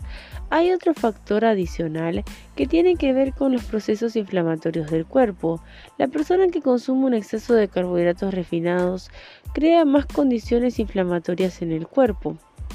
O sea, agrava las condiciones inflamatorias como migrañas, dolores artríticos, artríticos, dolores de espalda, inflamación del corazón, daños de los riñones e hígado graso. La dieta que mayor resultados ha tenido para reducir las condiciones inflamatorias del cuerpo siempre ha sido la dieta de proteínas muy digeribles como el pescado y de vegetales y frutas. Los vegetales en especial tienen efectos antiinflamatorios por su contenido de sustancias naturales llamadas polifenoles que bloquean la inflamación. Los alimentos que más nos inflaman producen, se producen son el azúcar y los carbohidratos refinados como donas, bizcochos, panes y galletitas. Por otro lado, como los carbohidratos refinados tienen un efecto adictivo pero también calmante, muchas personas los utilizan como drogas para refugiarse durante sus momentos de crisis emocional. Una buena artera con donas, mantecado, chocolates o galletitas produce en el cuerpo un aumento de la serotonina, que es una sustancia calmante que produce en el cerebro los medicamentos antidepresivos como Paxil o Prozac. Precisamente trabajan en el cerebro aumentando la reutilización de la serotonina. El problema aquí es que los carbohidratos refinados llegan a afectar nuestro estado emocional y crean dependencia adictiva por el efecto calmante que producen. Las personas que ya están adictas a los carbohidratos refinados se comportan con la comida como los adictos a las drogas callejeras.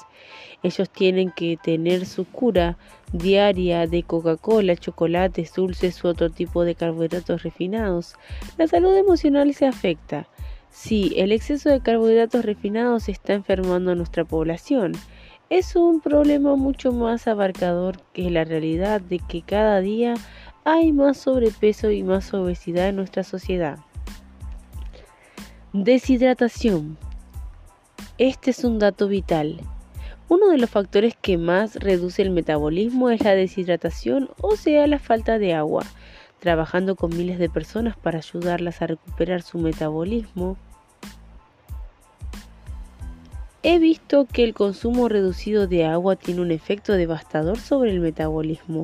El cuerpo humano está compuesto principalmente de agua. Se calcula que el cuerpo debe ser un mínimo 65% de agua, usando una pesa moderna de las que miden electrónicamente la composición del cuerpo. He tenido la oportunidad de pesar a miles de personas. Este tipo, este tipo de pesa electrónica utiliza una tecnología que mide con exactitud la cantidad de agua y grasa del cuerpo que contiene. Esta, esta, esta pesa, o como algunos conocemos acá en Argentina se la conoce como balanza, Esa información es más valiosa que la de obtener solamente el peso del cuerpo. Al pesar a personas que están sobrepeso, lo que se observa es la pesa que es que mientras más obesas estén, mayor será la cantidad de grasa y menos será y menor será la, la proporción de agua en su cuerpo. O sea, estar gordo realmente es tener mucha grasa y poca agua. Estar flaco es lo contrario, mucha agua y poca grasa. En las personas delgadas hasta el 65% de sus cuerpos es agua y en los obesos el porciento de agua se reduce hasta 40%. Según la persona va adelgazando, la pesa marca un aumento en el agua y una reducción en la grasa. La realidad es que si una persona requiere adelgazar, o quiere adelgazar, tendrá que tomar mucha agua como medida principal. El agua sube el metabolismo de forma significativa. Es lógico que así sea porque cuando estudiamos física de la molécula del agua H2O, dos átomos de hidrógeno y uno de oxígeno, podemos ver que el átomo de oxígeno tiene una masa molecular ocho veces más grande que la de los pequeños átomos de hidrógeno. La molécula de agua H2O parece la figura de Mickey Mouse si lo buscan en algún lado, donde los dos átomos de hidrógeno son las orejitas de Mickey y el hidrógeno y el oxígeno la carita. El agua H2O está compuesta en un 89% de oxígeno, solo un 11% de hidrógeno. Cuando consideramos su masa molecular, cuando tomamos agua lo que principalmente añadimos al cuerpo es oxígeno. El oxígeno es el elemento que permite la combustión de la grasa y es lo que más impulsa el metabolismo. Tomar mucha agua es una forma bien efectiva de subir el metabolismo y adelgazar. Ahora hay que aclarar que tomar agua y tomar jugos o refrescos no es la misma cosa. De la forma en que funciona el cuerpo, si el agua es agua, sin ningún sabor, el cuerpo la envía al torrente sanguíneo y aumenta la hidratación y el, oxígeno a nivel celular. Si el líquido que ingerimos tiene algún sabor, refrescos, jugos, café, el cuerpo asume que es un alimento y lo envía a través del tracto digestivo, lo cual no remedia un estado de deshidratación ni necesariamente sube el metabolismo. Nuestro cuerpo sabe distinguir entre lo que es simplemente agua pura y los otros líquidos, refrescos, jugos, café, etc., a los cuales trata como alimentos. Consumir los refrescos carbonatados, Coca-Cola, 7-Up, es una de las mejores formas que existen de deshidratar al cuerpo y de reducir el metabolismo. Estos refrescos contienen un ácido llamado ácido fosfórico, que es lo que nos causa el picorcito en la lengua cuando los tomamos. El propósito de este ácido es mantener el azúcar en suspensión para que no se vaya al fondo de la lata y proveer el picorcito efervescente característico de estos refrescos. Los ácidos por definición son sustancias que reducen el oxígeno, lo que pasa cuando tomamos uno de estos refrescos, aunque sea de dieta, es que el ácido fosfórico que contienen reduce una buena parte del oxígeno que está disponible en el cuerpo y a su vez reduce el metabolismo. He conocido personas obesas cuya acción principal para adelgazar fue eliminar los refrescos de la dieta y sustituirlos por un alto consumo de agua. Cuando consumimos refrescos carbonatados, de dieta o no dieta, el cuerpo se deshidrata. La razón para esto es que el cuerpo humano tiene que mantener un bajo nivel de acidez interna en la sangre para poder sobrevivir. Nuestra sangre es más alcalina, contrario al ácido, que ácida, porque si no lo fuera, se repelería el oxígeno que necesitan las células. Los ácidos repelen el oxígeno, por esta razón nuestra sangre es más alcalina que ácida para, el para que el oxígeno pueda transportarse en ella. Cuando consumimos refrescos carbonatados con ácido fosfórico, el cuerpo hace un esfuerzo supremo por reducir niveles de ácidos a través de la orina y eso obliga al cuerpo a utilizar una parte de agua para empujar hacia afuera el cuerpo. A los ácidos de los refrescos. Mientras más refrescos ácidos consumamos, más tendrá el cuerpo que orinar para reducir el nivel de ácidos acumulados y esto agrava la deshidratación celular, reduce el oxígeno disponible para las células al haber menos agua. En química se utiliza la escala de pH potencial de hidrógeno para medir la acidez o alcalinidad de las sustancias. En esta escala de 7.0 es neutral, ni ácido ni alcalino el agua, por ejemplo, si no es destilada, es 7.0 de pH en esta escala, o sea, neutral. Ejemplos. Estos serían algunos.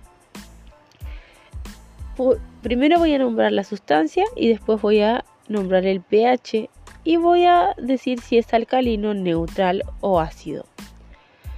Amoníaco 11.0 alcalino. Agua de mar 8.0 alcalino. Sangre humana 7.4 alcalino. Agua 7.0 neutral.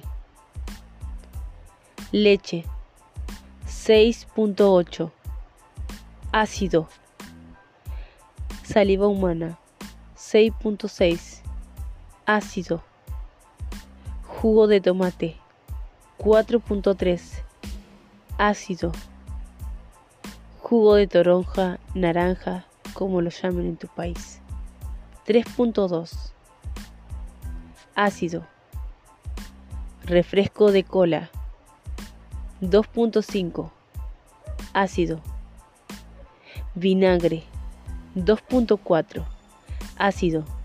Se ha calculado que una sola lata de refresco carbonatado de 12 onzas tiene un pH de 2.5. Contiene tanto ácido que se requieren 32 vasos de agua de 8 onzas para devolver al cuerpo al punto neutral de un pH de 7.0. Las ventas de refrescos carbonatados a nivel mundial han crecido a un ritmo acelerado de la misma forma que han aumentado los problemas con el sobrepeso, la obesidad y el llamado metabolismo lento. Cada vez que consumimos uno de estos refrescos carbonatados o colas reducimos drásticamente el oxígeno en nuestro cuerpo al forzar un estado ácido interno. Nuestro metabolismo sufre las consecuencias porque al faltarle el oxígeno se ve obligado a reducir parte de sus funciones y ello para reducirlo al cuerpo humano podría comparársele con un motor de combustión que utiliza carbón, glucosa y oxígeno para generar energía. Como todo motor, cuando se le corta el abasto de oxígeno, se le reduce la combustión, que en nuestro cuerpo es lo que llamamos metabolismo. Las personas que ya tienen un metabolismo lento siempre están deshidratadas. Además de la pesa inicial electrónica, como la que usa Natural Slim para sus miembros que mide el agua en el cuerpo.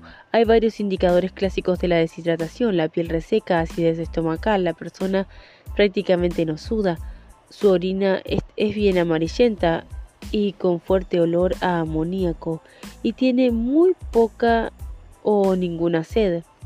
Es curioso, pero cierto, el hecho de que mientras más deshidratada esté una persona, más rechazará el agua de su cuerpo. Las personas bien deshidratadas no soportan tomar agua y cuando tratan de tomársela se sienten deseos hasta de vomitarla. El doctor F. Batman en su libro Your Body Money Cries for Water hizo claro este fenómeno de adaptación del cuerpo humano. Cuando una persona está deshidratada, el cuerpo humano entra en un estado de, racionamiento y es por eso que prácticamente no suda. Lo otro que hace el cuerpo deshidratado es que apaga la sensación de sed como medida de adaptación a la falta de agua. O sea, cuando se está bien deshidratado, simplemente no se siente ninguna sed. se descubrió que el cuerpo tarda aproximadamente 7 días de consumo continuo de agua antes de volver a reactivar la sensación de sed nuevamente. Una vez se reactive esta sensación de sed, la persona simplemente no puede dejar de tomar agua porque la sed que se produce cuando el cuerpo está deshidratado es desesperante. Las personas que desean subir su metabolismo deben saber que tomar agua funciona. También deben entender que el alcohol, vino, cerveza y licor y el café deshidratan al cuerpo. Si alguna vez va a una barra, observe la frecuencia con la que la gente de la barra tiene que visitar el baño. El alcohol deshidrata y acidifica al cuerpo, lo cual reduce el metabolismo. Si quiere adelgazar y recuperar su metabolismo, tendrá que darle mucha agua a su cuerpo, mientras reduce a un mínimo el consumo de alcohol y café. ¿Cuánta agua debo consumir? La cantidad de agua necesaria para nuestro cuerpo es equivalente al tamaño de su cuerpo, o sea, mientras más grande sea su cuerpo, mayor será su cantidad y necesidad de agua. La recomendación general que estamos acostumbrados a oír es que se debe tomar 8 vasos de 8 onzas de agua al día. A falta de otra mejor esta es una buena recomendación pero no es exacta. La fórmula para calcular el consumo de agua diario que usamos en Natural Slim es más exacta debido a que la toma en consideración del tamaño del cuerpo de la persona es más exacta. La lógica nos dice que un cuerpo pequeño necesitará menos agua que un cuerpo grande y voluminoso. Un cuerpo grande tiene más capilares y muchas más áreas para hidratar. Podríamos decir que es algo como la diferencia que existiría entre la cantidad de agua que se necesitaría para limpiar una residencia grande con varios cuartos y el agua que se necesitaría para limpiar un pequeño apartamento. Nosotros calculamos el consumo de agua diario recomendado dividiendo el peso del cuerpo por el número 16. El resultado refleja en cantidad de vasos 8 onzas por día. Por ejemplo, si una persona tiene el cuerpo que pesa 160 libras y dividimos este peso en 16, el resultado dará su consumo diario recomendado que serían 10 vasos de 8 onzas de agua al día. 160 libras dividido 16 igual a 10 vasos. Si la persona pesara 240 libras, su consumo diario recomendado serían 15 vasos. Según usted va perdiendo peso, el consumo de agua recomendado se sigue reduciendo. Para aquellas personas que se les hace difícil pensar en términos de vasos de agua, deben saber que cada dos vasos de agua de 8 onzas equivalen a una botella de agua de 16 onzas. Las botellas de agua de 16 onzas son las más comunes en el mercado, o sea que si una persona necesita beberse 12 vasos de agua al día, a su peso, esto sería lo mismo que tomarse 6 botellas de agua durante el día. Hay distintas teorías sobre si el agua debe tomarse fría o la temperatura natural del ambiente. Personalmente no creo que ello haga la gran diferencia. Lo que sí es importante es que durante el día se tome agua que es necesaria para que logre subir el metabolismo. Tome suficiente agua que es vital para poder recuperar el metabolismo y adelgazar. Es inclusive vital para la salud, ya que el agua permite que el cuerpo elimine los, tóxicos por la orina e inclusive ayuda a las personas a evitar el estreñimiento. Como si todo esto fuera poco, debe saber que el agua mejora la capacidad sexual tanto del hombre como la mujer. Cuando un hombre está bien hidratado puede lograr una erección adecuada ya que el miembro sexual del hombre es un aparato de tipo hidráulico y se llena de sangre. La sangre es 94% agua. En respuesta al estímulo, el hombre que está deshidratado puede perder su capacidad de tener una erección cuando el cuerpo se deshidrata y la sangre se, se, torna espesa. En el caso de las mujeres, el estar bien hidratadas les permite lubricarse bien de forma natural y eso les aumenta el placer y el interés en la pareja. O sea, podrían evitarse hasta los medicamentos para la difusión eréctil, como Viagra, si tan solo nos hidratamos con suficiente agua. El agua puede mejorar la vida sexual de una pareja. Pasa también que la mayoría de los asmáticos que empiezan a utilizar suficiente agua ven que sus ataques de asma desaparecen.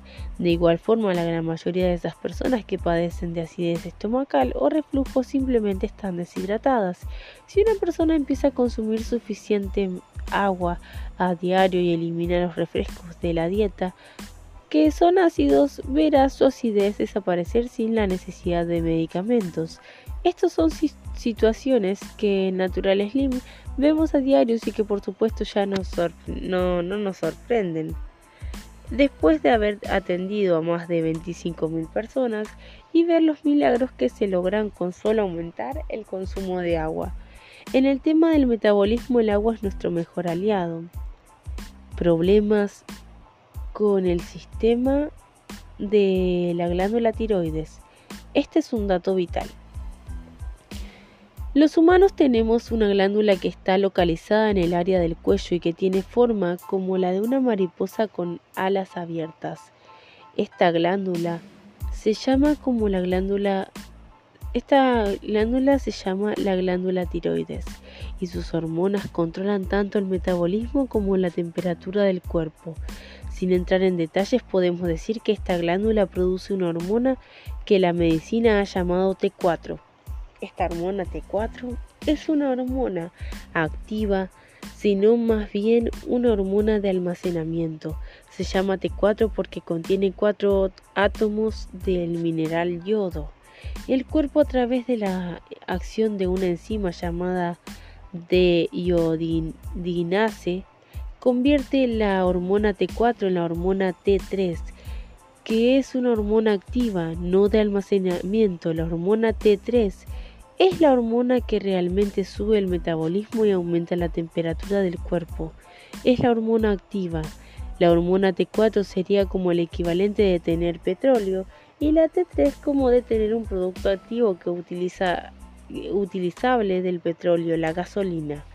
Enzima de iodinase T4, hormona de almacenamiento, y la T3, la activa. Hay otra hormona que juega un papel en esto que se llama TSH, Thyroid Stimulating Hormone es la hormona que produce el, el, cerebro para solicitarle a la glándula tiroides que produzca más hormona T4. La hormona TSH es una hormona mensajera que lleva a la tiroides las órdenes del cerebro para producir más T4 y así obtener más T3 para mantener el metabolismo y la temperatura del cuerpo. Cuando el cerebro detecta poca actividad de la hormona T3 en las células, entonces produce más hormonas TSH para estimular a la glándula tiroides a producir más hormonas T4, que luego pueda ser convertida en T3. Es un sistema donde el cerebro monitorea constantemente las cantidades de T3 disponibles y ordena a la glándula tiroides que produzca más T4 a través de su producción de TSH.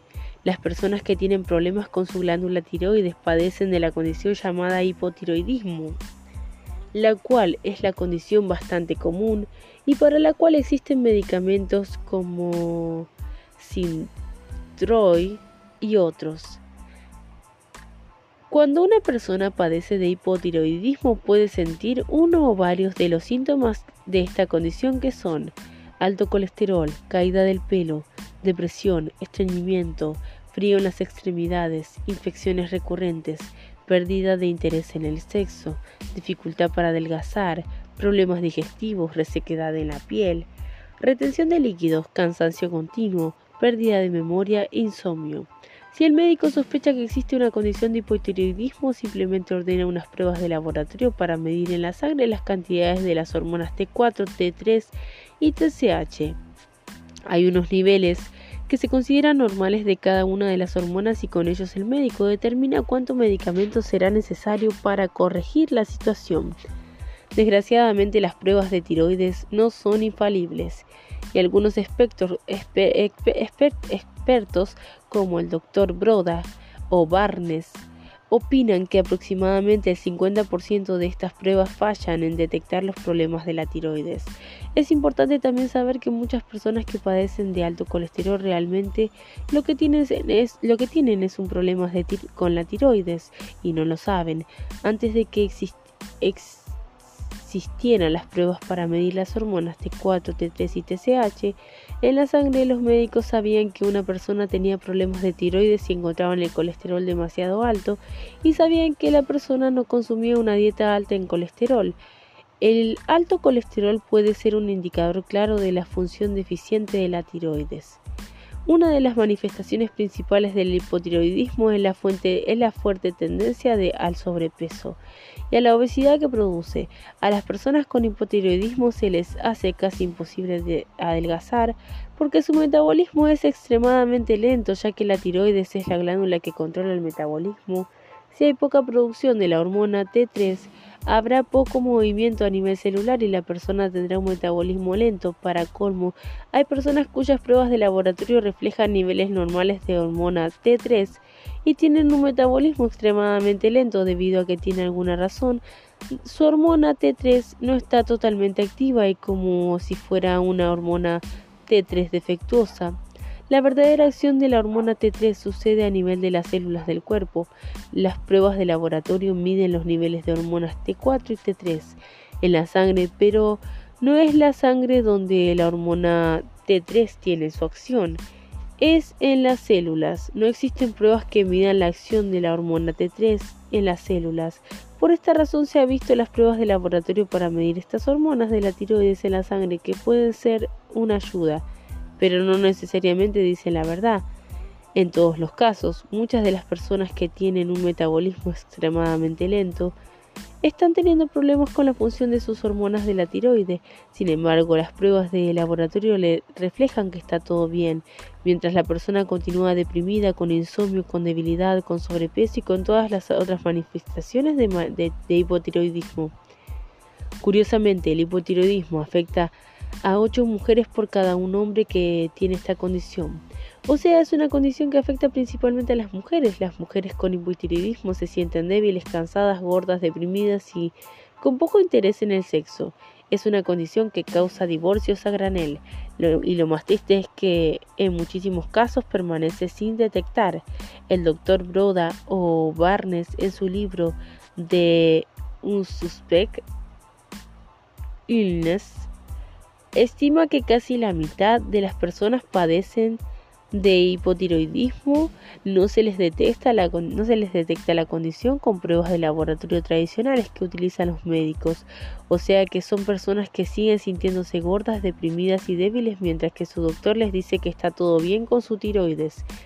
En los años que he trabajado con miles de mujeres que deseaban adelgazar y recuperar su metabolismo, tuve que aprender a detectar el llamado hipotiroidismo subclínico, que no detectan las pruebas normales de laboratorio. Tuve suerte de descubrir la información que publicaron en sus respectivos libros el doctor, el doctor Broda Barnes y el doctor Dennis Wilson sobre estos temas.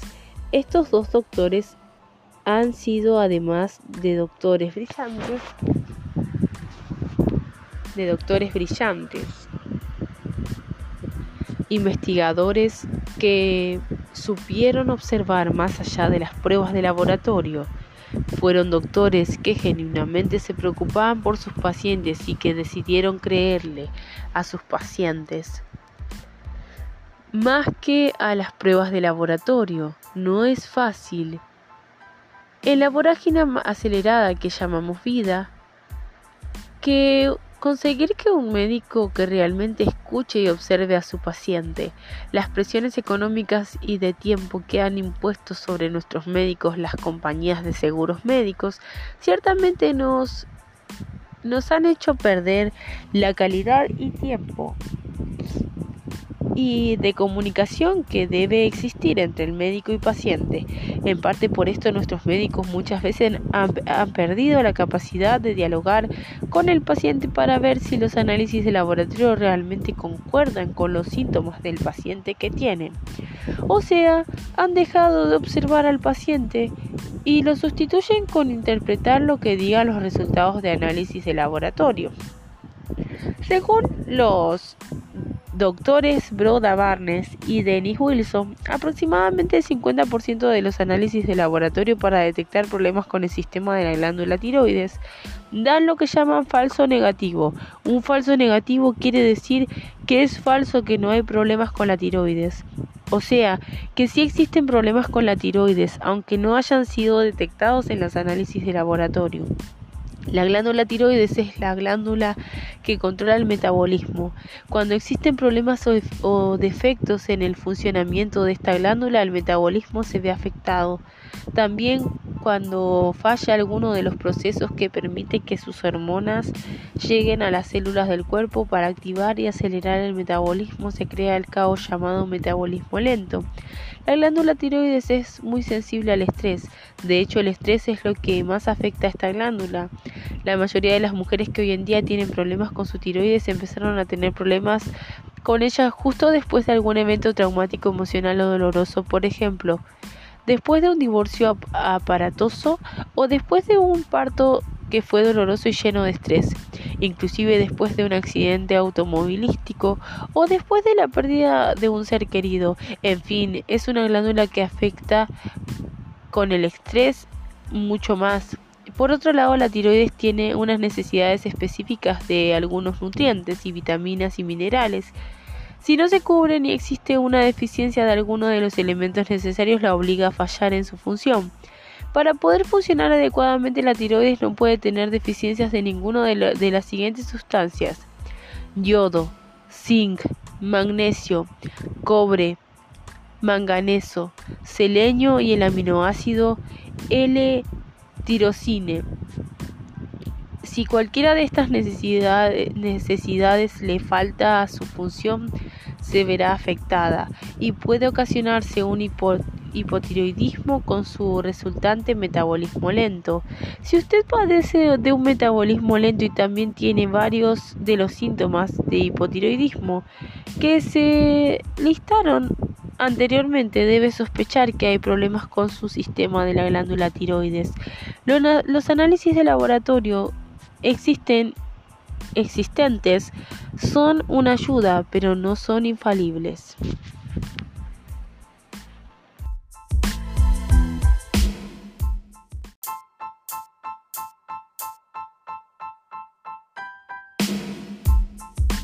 La temperatura lo dice todo.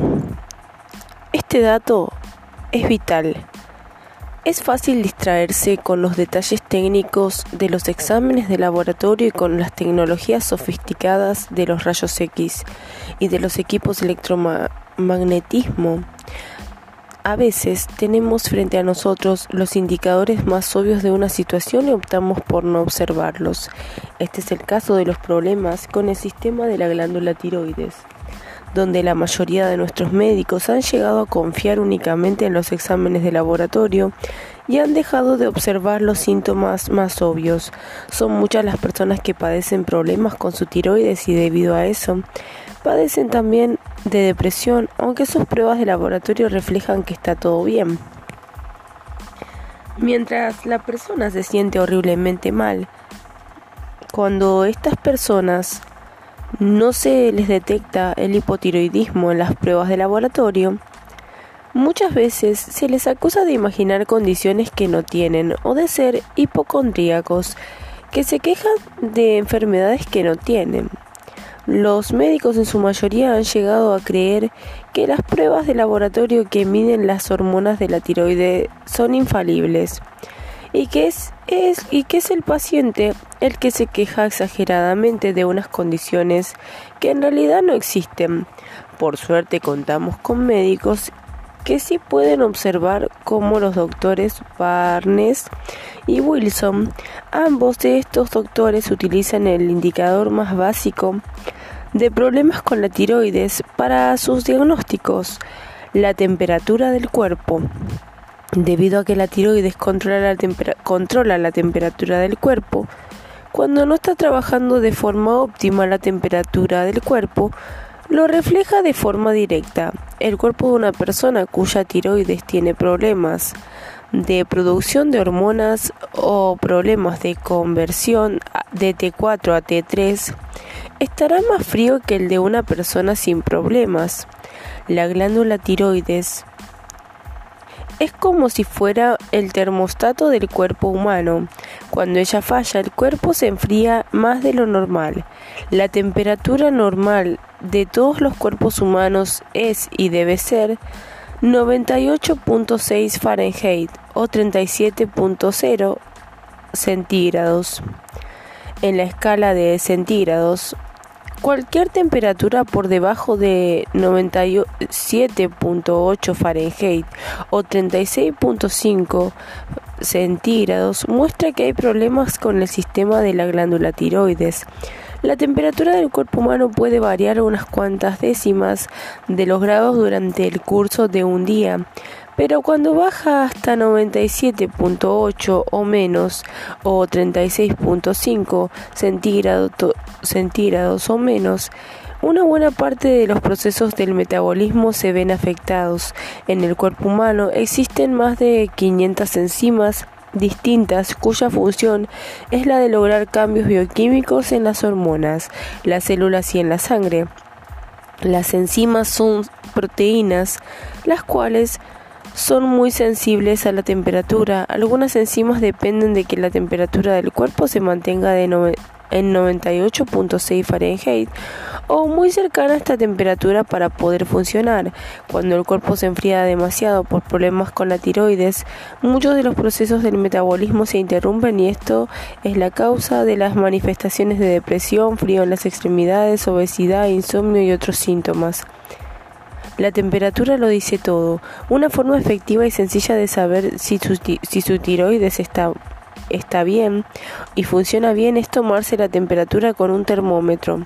La temperatura debe tomarse por lo menos tres veces durante el día, por lo menos una hora después de haber comido y deben promediarse los resultados para saber la temperatura promedio. Si el promedio de temperatura es de 97.8 Fahrenheit o 36.5 centígrados o menos, hay problemas con la tiroides. Si la temperatura está baja, usted también tendrá un metabolismo lento, así que tomarse la temperatura sirve para saber si usted tiene un metabolismo lento o normal. La temperatura del cuerpo refleja cuán lento o cuán rápido va el metabolismo de usted. Las personas que tienen un metabolismo lento padecen y se quejan de frío porque sus cuerpos en realidad están más fríos de lo normal. El metabolismo se refleja en un cuerpo frío. Los termómetros digitales electrónicos son muy rápidos, pero no tienen precisión necesaria. Trate de utilizar un termómetro de cristal tradicional. Estos termómetros, estos termómetros requieren ponerse unos 4 minutos debajo de la lengua cada vez que haga una lectura pero son muy exactos.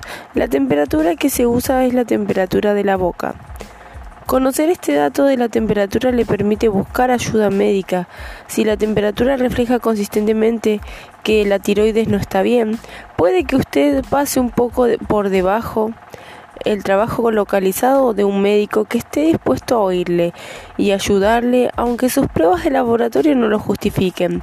Todavía existen algunos médicos que tienen una orientación clínica de observación de los síntomas y que están dispuestos a proveerle de una receta de hormona tiroidal o a modo de dosis de prueba Sé que es así porque yo tenía este problema y pude encontrar, después de tres distintas visitas, a un médico que estuvo dispuesto a oírme y a recetarme una dosis de prueba para permitirme experimentar cómo ello mejoraba mis síntomas. Cuando finalmente empecé a usar la hormona tiroidal, se desapareció el cansancio continuo, el insomnio, el frío en las extremidades y la dificultad para adelgazar que siempre había tenido.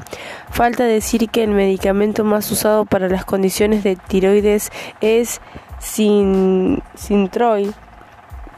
Este medicamento lo contiene, lo que contiene es la hormona T4 sintética.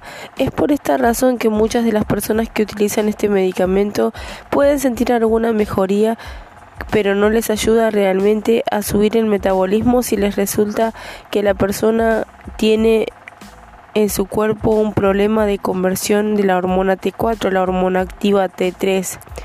Si recuerdan la explicación sobre las hormonas de la tiroides, verán que la T4 es una hormona de almacenamiento, no es una hormona activa. La hormona activa es la, T la T3, que el cuerpo extrae de la T4 con la ayuda de la enzima de iodinase.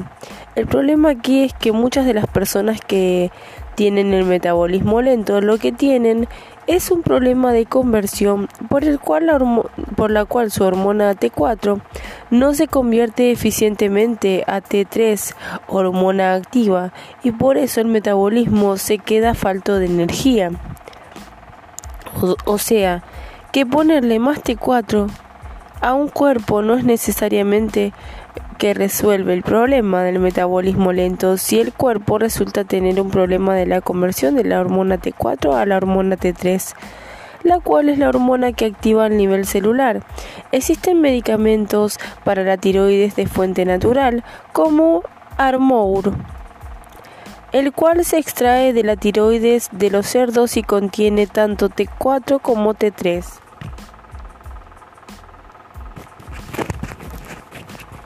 Existen sitios en la internet como www.drugstore.com donde se pueden ordenar con la receta de su médico. Lo más difícil si usted sospecha que su tiroides no está funcionando del todo bien y su cuerpo se siente más frío de la cuenta es conseguir un médico amigo que esté dispuesto a recetarle una dosis de prueba para observar los resultados. El metabolismo es un grupo de movimientos. Los movimientos utilizan energía y producen calor. Mientras más movimientos exista, mayor calor habrá. Mientras menos movimiento exista, más frío habrá. Obsérvese que si usted carga en sus brazos a un bebé recién nacido, siempre lo sentirá calentito por la gran cantidad de movimientos que existen en su joven cuerpo. El metabolismo de un bebé recién nacido siempre es rápido y por eso se siente bien calentito. Por el contrario, observe que la temperatura de una persona ya anciana se sentirá siempre más fría al tacto. Eso se debe a que la persona anciana ya ha perdido una buena parte de su metabolismo por la edad y su cuerpo se va poniendo cada vez más frío y más lento.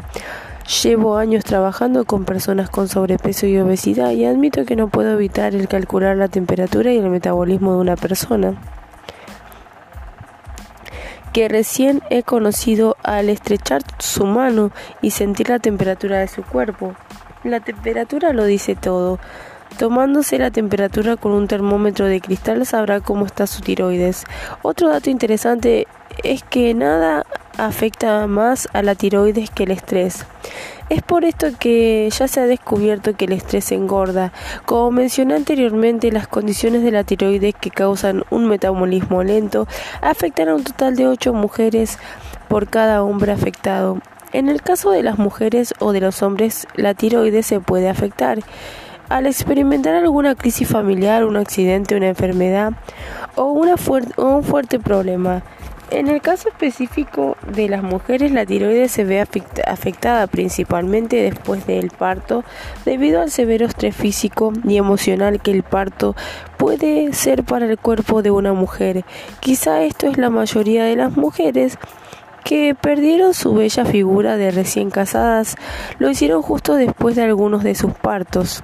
Existen ciertas deficiencias de vitaminas y minerales como zinc, yodo, selenio, magnesio y otros que pueden crear problemas con la tiroides y que pueden inclusive evitar que se haga la conversión eficiente de la hormona T4 a la hormona activa T3, o sea, la nutrición también es un factor.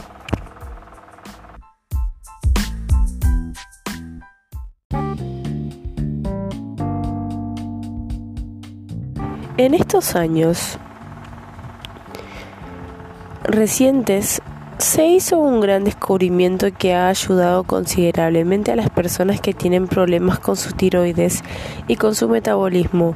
El descubrimiento tiene que ver con las propiedades que tiene el aceite de coco orgánico. El aceite de coco orgánico que es un producto natural, sube la temperatura y el metabolismo del cuerpo y ayuda a las personas que han tenido dificultad para adelgazar debido a un, metabolismo lento. El uso diario de una dosis de aceite natural ha permitido que muchas personas que antes bajaban de peso lentamente ahora puedan adelgazar a una velocidad mucho más satisfactoria. El aceite de coco orgánico contiene una grasa saturada llamada triglicéridos de cadena media, MTC o medium chain triglicérides, eh, la cual aumenta la temperatura y el metabolismo de forma notable y medible. De hecho, al usar una dosis diaria de aceite de coco orgánico, se puede notar con un termómetro el aumento de la temperatura que produce el cuerpo. Con el aumento de la temperatura del cuerpo también viene un aumento del metabolismo y una nueva facilidad para adelgazar. En años pasados ha existido bastante información errónea sobre el aceite de coco en los medios de comunicación. En otro capítulo de este libro analizaremos de forma más completa el tema del aceite de coco orgánico y de los datos científicos que lo respaldan. Por el momento lo que es importante saber es que la temperatura lo dice todo.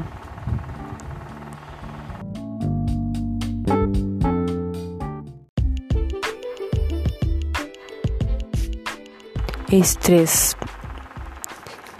Es verdad que engorda. Este es un dato vital. Todo el mundo habla del estrés, pero ¿qué es el estrés? El estrés es una reacción. Es la reacción que nuestra mente y nuestro cuerpo produce siempre que la sobrevivencia se ve amenazada. Cualquier amenaza real o imaginaria, ruido o movimiento inesperado, accidente, caída, golpe, cambio repentino de temperatura, preocupación con el presente o el futuro, posible pérdida de algo o de alguien querido, obstáculo o o problema inesperado, peligro a la seguridad, problema de salud o enfermedad causarán una reacción de estrés. El estrés es una reacción instantánea que puede llegar a ser tan violenta que nos cause un fulminante ataque al corazón. Generalmente al estrés no llega a producirnos un ataque al corazón, pero sí genera un estado de alarma general tan pronunciado que todo nuestro sistema hormonal y nervioso se ve afectado. Digamos que cada célula del cuerpo se afecta por la reacción llamada estrés. Es un efecto que definitivamente es acumulativo, basta con observar lo envejecida y deteriorado que se ve a una persona después de la pérdida de un ser querido para saber que el estrés afecta a todo el cuerpo en mil y una formas. Por, por, otro lado, después de haber experimentado un estado de estrés el cuerpo y la mente tardan algún tiempo en lo que vuelven a ganar la calma y el orden interno. El estrés es un factor de desequilibrio que causa un estado de desorden a nivel de todo el cuerpo. Algunas personas viven en un estado de estrés tan constante y continuo que ya no logran distinguir si tienen estrés o no. Cuando el estrés se hace presente de forma rutinaria, a la persona se le dificulta el hacerse consciente de que está pasando por una situación de vida estresante. Por ejemplo, una persona que se ve forzada a trabajar en un sitio donde le maltratan tendrá un estrés casi continuo mientras asista a su trabajo. Lo mismo pasa cuando una persona experimenta problemas de pareja o familiares y tiene que vivir con ello día tras día. Además de los daños observables a simple vista que produce el estrés al cuerpo y la salud, hay un factor que es medible, es el factor hormonal. Cuando hay estrés el cuerpo produce un exceso de la hormona cortisol. A esta hormona cortisol se le llama la hormona del estrés porque se produce siempre que se genera una situación de estrés. La hormona cortisol se produce en las glándulas adrenales que están localizadas arriba de cada uno de nuestros riñones. El estrés provoca la producción de cortisol. La hormona cortisol es parte vital de nuestro sistema interno de alarma. El cuerpo produce esta hormona con el propósito de manejar cualquier emergencia que se haya detectado en el ambiente. Es una hormona que prepara el cuerpo para huir o para pelear fue diseñada por la naturaleza para poder sobreponernos a una situación peligrosa utilizando el máximo de nuestros recursos físicos y mentales. Por esta razón, cuando se produce la hormona cortisol en respuesta a una situación de estrés, el cuerpo responde a esta hormona produciendo unos cambios internos que nos ayudan a sobrevivir el supuesto peligro o amenaza. Son cambios internos de cómo subir la presión arterial, por si hay que correr o pelear y aumentar grandemente el nivel de glucosa, azúcar en la sangre a niveles más altos para que las células tengan suficiente energía disponible para combatir, la amenaza, entre otros. Si la fuente de estrés fuera un tigre que nos persigue para descuartizarnos, todo el exceso de glucosa que el cortisol puso en nuestra sangre sería consumido por nuestro esfuerzo de correr para alejarnos del tigre y no habría glucosa excedente después del periodo del estrés. El problema es que cuando la fuente del estrés es de corta duración, digamos que una mala noticia, los niveles de glucosa aumentan debido al cortisol, pero al no ser consumidos por las células se convierten en grasa para almacenar. La glucosa es la fuente de energía principal de todas las células de nuestro cuerpo, pero cuando no se utiliza y está excedente, el cuerpo se convierte en grasa para almacenarla como fuente de energía para una ocasión futura. De aquí que el estrés produce un exceso de glucosa en la sangre a través de la acción de la hormona cortisol y ese exceso de glucosa termina depositándose en nuestra cintura, caderas y abdomen en forma de grasa. Sí, el estrés engorda. Hay que mencionar que la fuente de estrés puede ser externa o interna.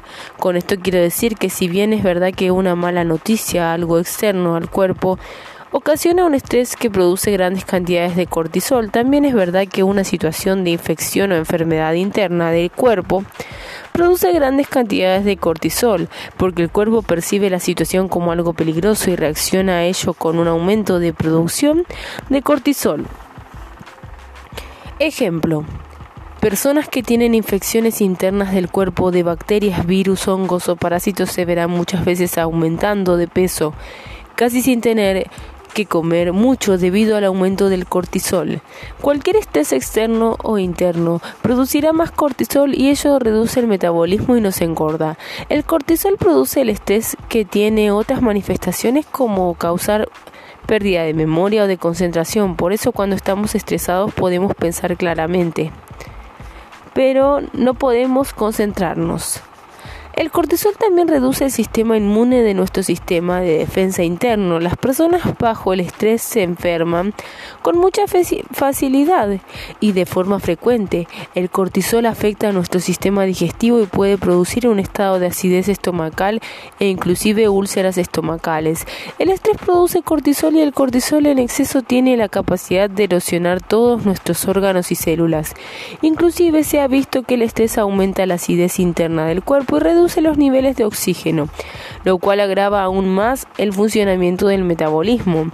Las personas que viven en condiciones de estrés de trabajo o de familia engordan con muchísima facilidad porque sus niveles de cortisol tienden a ser excesivamente altos. El cortisol aumenta la glucosa en la sangre dándole órdenes al hígado de que utilice su reserva de glucosa y la deposite en la sangre para manejar la emergencia del estado de alarma. Cuando ocurre una situación de estrés y el cortisol logra que se utilice nuestra reserva de glucosa del hígado, automáticamente sentimos hambre, en especial por los alimentos dulces o los que son fuente de glucosa como los carbohidratos, pan, harina, chocolates, pasta, etc. O sea que el estrés no solamente engorda, también da hambre. Por eso una persona que se siente deprimida por un problema de familia o, o personal, muchas veces termina desquitándose con la nevera. Existen estrategias naturales que se utilizan para controlar los efectos dañinos del estrés. Inclusive hay suplementos naturales que pueden controlar la producción excesiva de la hormona cortisol para evitar que el estrés nos engorde y nos dé hambre. Cuando se limpia al cuerpo de hongos o parásitos se reducen los niveles de estrés interno y por ende bajan los niveles de cortisol. Es así como muchas personas han bajado de peso después de hacer una limpieza de hongos o de parásitos utilizando suplementos naturales. Todo lo que reduzca el estrés nos aumentará el metabolismo y nos ayudará a rebajar. Un mejor trabajo, una buena pareja, un pasatiempo entretenido, unas vacaciones agradables son acciones exitosas para aumentar el metabolismo y reducir el estrés. El estrés produce cortisol y ya se descubrió que la hormona cortisol interfiere con la glándula tiroides, lo cual reduce el metabolismo.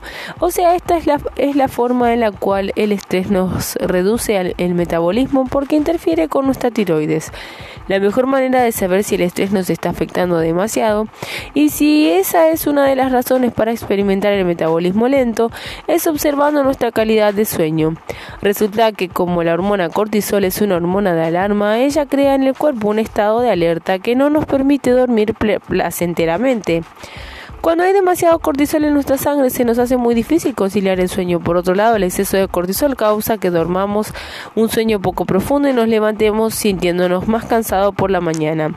El cortisol causado por el estrés mantiene a las células en un estado constante de alarma y ello logra que el sueño no sea un sueño profundo y reparador porque ¿quién tiene ¿Quién tiene y quién puede dormir tranquilo cuando se está en peligro?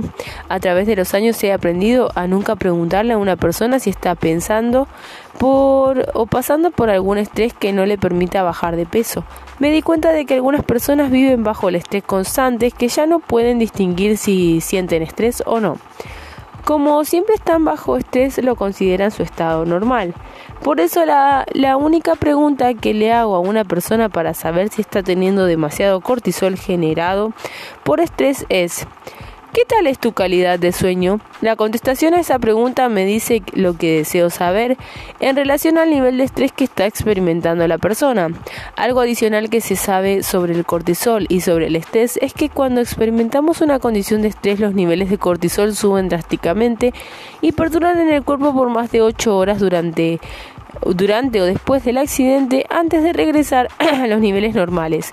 O sea que los efectos del alto nivel de cortisol son duraderos. Sin embargo, cuando hacemos ejercicio moderado, caminar, nadar, por unos 30 a 45 minutos el cuerpo elimina grandes cantidades de cortisol a través del hígado.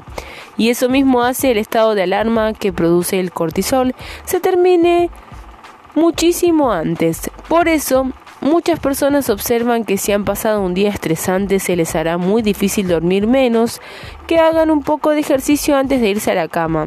El ejercicio les permite tener sueño conciliador porque reduce los niveles de, de cortisol que estaban en la sangre. El metabolismo se ve grandemente afectado por la hormona cortisol que se genera durante los momentos de estrés. Basta con saber esto para darnos cuenta de que nuestro cuerpo y nuestro estilo de vida está relacionado a la condición de nuestro metabolismo y al estado de salud en general.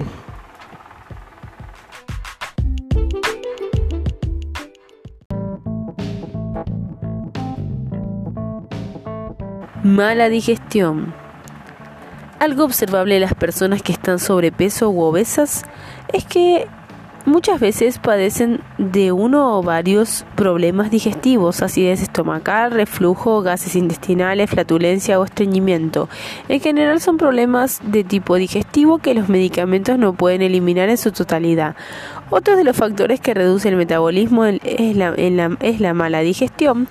Esto pasa debido a que los alimentos que comemos no pueden ser utilizados por las células del cuerpo a menos en el proceso digestivo se reducen a sus más pequeños tamaños moleculares para garantizar la absorción.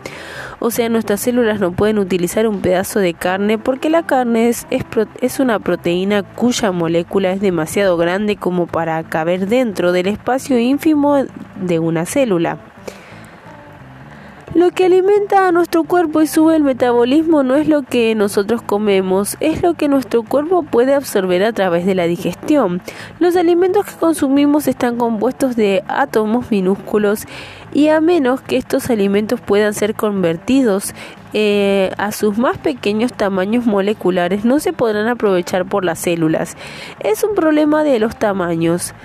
Los alimentos empiezan a digerirse desde que nuestra saliva entra en contacto con ellos.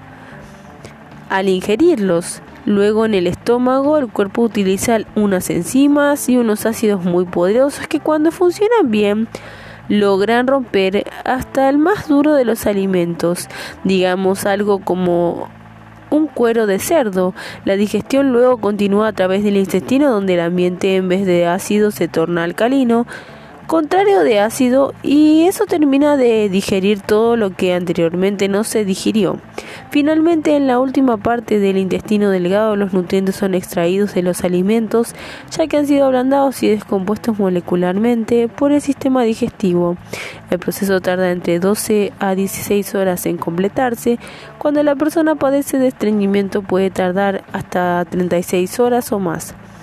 Una de las maneras más efectivas de subir el metabolismo y bajar de peso es mejorarlo en la digestión.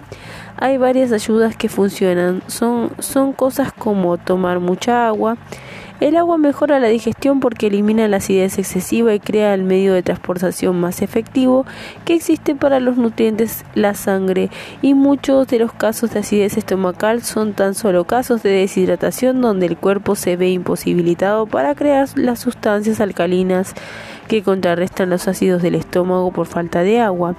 Usarse, usar enzimas digestivas cuando la persona ya tiene una situación de mala digestión, acidez, reflujo, gases.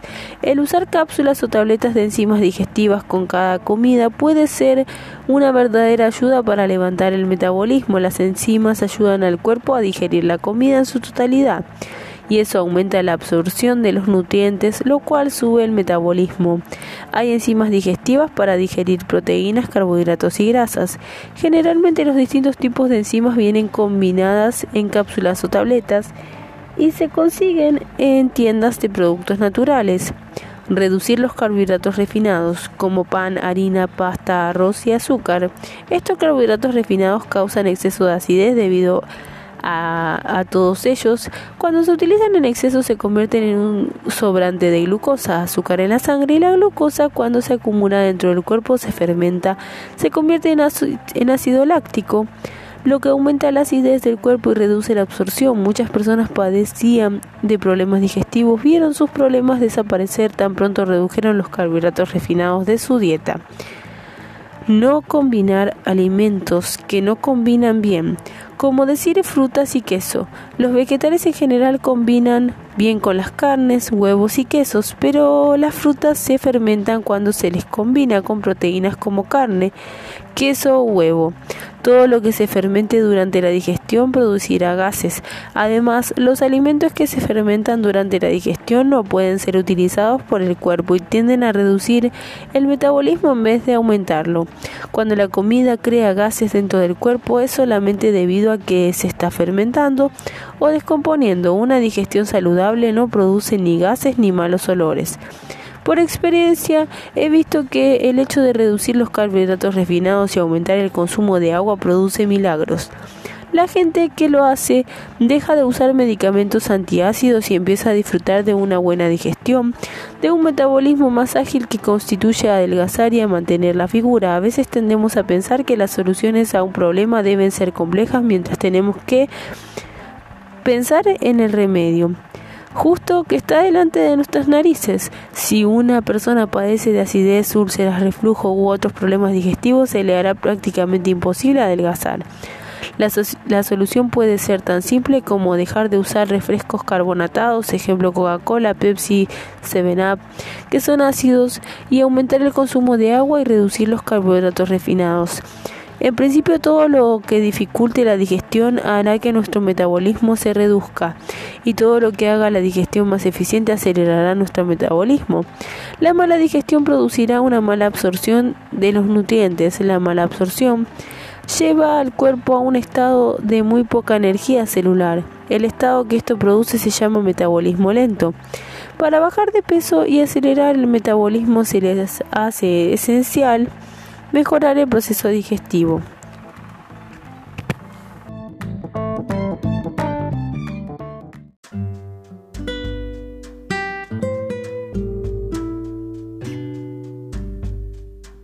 Sustancias enemigas. Esto es un dato vital. Todo lo que ingerimos tiene algún efecto sobre el cuerpo. Esto es así con todos los alimentos, los medicamentos, los preservativos, los colorantes y con cualquier sustancia que sea parte de lo que comemos o tomamos. Algunas de las sustancias de las que continuamente usamos son perjudiciales al metabolismo y lo ponen más lento. Esto es el caso de los aceites poliinsaturados como el aceite de maíz o el aceite de soya o el aceite vegetal que continuamente compramos en el supermercado y que se utilizan como ingrediente de los alimentos preparados. Distintos investigadores han comprobado que los aceites poliinsaturados como maíz, soya y aceite vegetal interfieren con la función de la glándula tiroides. El aceite más perjudicial a la tiroides parece ser el aceite de soya. Como la glándula tiroides controla el metabolismo del cuerpo, estos aceites tienen efecto de reducir el metabolismo. Por esta razón se recomienda utilizar aceites como el aceite de canola o el aceite de maní para freír y el aceite de oliva para todos los casos donde no hay que freír. La limitación del aceite de oliva es que no soporta mucho calor y por eso no se recomienda para freír. Para proteger el metabolismo es necesario evitar estos aceites poliinsaturados como el maíz, la soya y el aceite vegetal. Como estamos hablando de los aceites, es apropiado que también toquemos el tema de las grasas. Por muchos años sabemos hemos sido bombardeados por los distintos medios de comunicación con una publicidad intensiva para alertarnos sobre los peligros del colesterol y para vendernos productos sin colesterol. De ahí nació la idea maravillosa de sustituir la mantequilla de vaca que contiene colesterol por una grasa llamada margarina. A simple vista parecía una buena idea. Lo que no nos dijeron es que las, las margarinas todas contienen un alto contenido de los llamados ácidos transgrasos de fatty acids que son muy dañinos a nuestra salud y que de hecho reducen el metabolismo. La margarina es un producto industrial que se crea de forma muy violenta. El proceso se llama hidrogenación. A base de utilizar algún aceite poliinsaturado líquido, maíz, soya, girasol, vegetal y calentarlo a muy altas temperaturas mientras se le aplica una corriente eléctrica y a la, y a la misma vez se le bombea gas, o, gas, gas hidrógeno para lograr que el aceite se vuelva sólido. Cuando el hidrógeno se une a las moléculas de aceite, el aceite se vuelve una grasa blanca que se puede untar, pasa de líquido a sólido. Los, ácidos transgrasos son moléculas de grasa que han sido dañadas y deformadas por el calor más la corriente eléctrica del proceso. Son moléculas de grasa que han perdido su forma molecular normal y quedado deformes. Debido a esto el cuerpo las trata como si fueran tóxicos porque no las reconoce como comestibles y no las puede usar para su sustento. Hay una nueva regulación federal de la Administración de Alimentos y Drogas FDA que obliga a los fabricantes a rotular sus alimentos publicados en las etiquetas de contenido de ácidos transgrasos que cada alimento contiene. Esto lo han logrado los grupos de consumidores que han hecho presión a la FDA para obligar a los fabricantes de alimentos a, revelar los contenidos de estas grasas alteradas molecularmente. La margarina en algunos casos llega a estar compuesta hasta en un 40% de ácidos transgrasos. Los fabricantes de margarina deben saber, saben que nosotros no compraríamos esa grasa blanca porque no se ve apetecible. Por lo tanto, en un destello de mercado magistral lo que hacen es mezclarla con un colorante amarillo, colorante yellow número 5, para que parezca lo más posible al color de la mantequilla y a nosotros nos parezca apetecible como la mantequilla.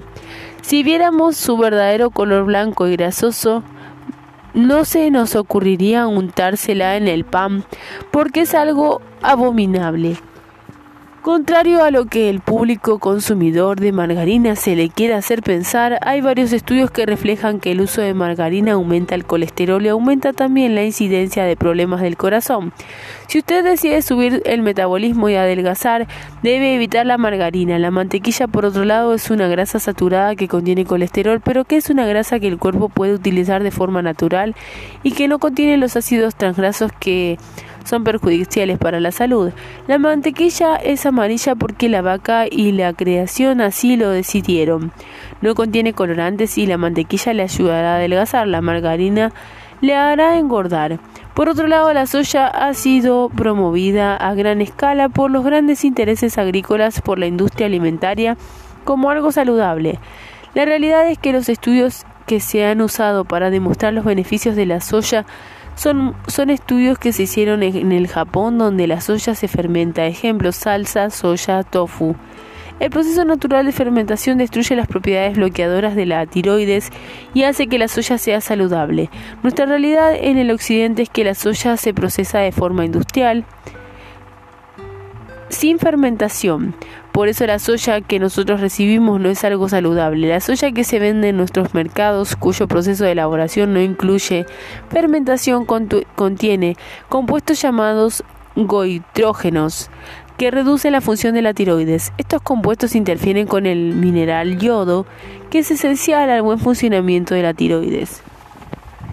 He visto muchos vegetarianos que han empezado a tener problemas de obesidad por su alto consumo de soya en sus formas diferentes. Si usted padece de un metabolismo lento, evite la soya. Muchos estudios demuestran que el daño que puede producir la soya es muy grande. Investigadores del Colegio de Medicina habían de la Universidad de Cornell dijeron que los bebés que habían sido alimentados con una fórmula de leche de soja eran más propensos a desarrollar problemas de la tiroides. También se descubrió que estos bebés alimentados con soyas tenían más del doble de la incidencia de diabetes que los bebés que no utilizaban soya. Hay otra sustancia que definitivamente reduce el metabolismo y no ayuda a las personas a adelgazar. Es el edulcorante artificial aspartame que se vende en el mercado bajo varias marcas comerciales como NutraSweet, eh, Qual, Same y otras marcas. Esta sustancia aspartame reduce el metabolismo y causa el deseo por los alimentos dulces dulces. Esto es algo que he observado después de haber trabajado con más de 25.000 personas dentro del sistema Natural Slim. Si la persona que deseaba bajar de peso usaba algún refresco o alimento endulzado con aspartame, o no bajaba de peso o bajaba lentísimo. Tan pronto se eliminaba el, aspartame de la dieta de la persona, empezaba a bajar de peso más rápidamente. En una ocasión traté de, comunicar esta información en el sitio de internet Natural Slim www.rebajar.com y recibimos una amenaza legal del fabricante de aspartame. Decidimos retirar nuestra opinión de internet porque la alternativa era gastarse una pequeña fortuna en defenderse a los ataques de los abogados del fabricante de aspartame que se dedican a amedrentar a todo aquel que trate de decir algo a lo que ellos no les convenga. Pero la verdad es la verdad. De todas maneras, si a usted le interesa proteger el metabolismo, va a tener que leer las etiquetas para que elimine el aspartame de su dieta. Hay otros edulcorantes artificiales que no parecen tener el efecto reductor del metabolismo que tiene que ver con el que tiene el aspartame son otros edulcorantes artificiales como sucralose, Splan, Splendad y acesulfame potassium. Acesulfame K. La otra sustancia que es enemiga del metabolismo es el, el fluoruro el fluoruro que contiene en muchos estados el agua de grifo que utilizamos para cocinar o bañarnos. El fluoruro está también en las pastas de dientes. Lo que se sabe que es que, es que el fluoruro suprime la función de la glándula tiroides. De hecho, para los años 50 el fluoruro que se utilizaba como medicamento para reducir la función de la tiroides en los casos de personas con hipotiroidismo precisamente porque se descubrió que reducía la función de la tiroides. En un estudio se demostró que una dosis de fluoruro de 2.5 a 4.5 miligramos por día era exitosa para reducir la producción de las hormonas de la tiroides y tratar el hipotiroidismo. En áreas donde el agua contiene fluoruro, el consumo diario puede llegar a hasta 6.5 miligramos por día, lo cual puede afectar a su tiroides negativamente. Si usted experimenta un metabolismo lento debe cuidarse del fluoruro utilizando una pasta de dientes sin fluoruro. Si su agua debe ser embotellada, filtrada en lugar en, algún en lugar de algún tipo de filtro que garantice la remoción del fluoruro, debe también evitar tratamientos de fluoruro que utilicen los dentistas para blanquear los dientes. En la lucha por recuperar el metabolismo es vital que evitemos las sustancias que reducen el metabolismo.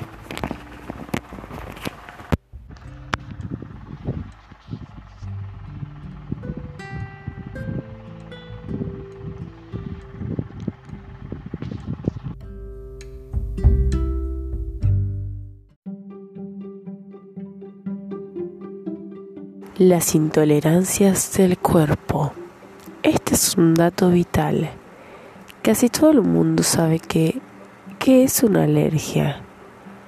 Las alergias se relacionan con picores, mucosidad, estornudos, dolores de cabeza, ataques de asma y otras manifestaciones.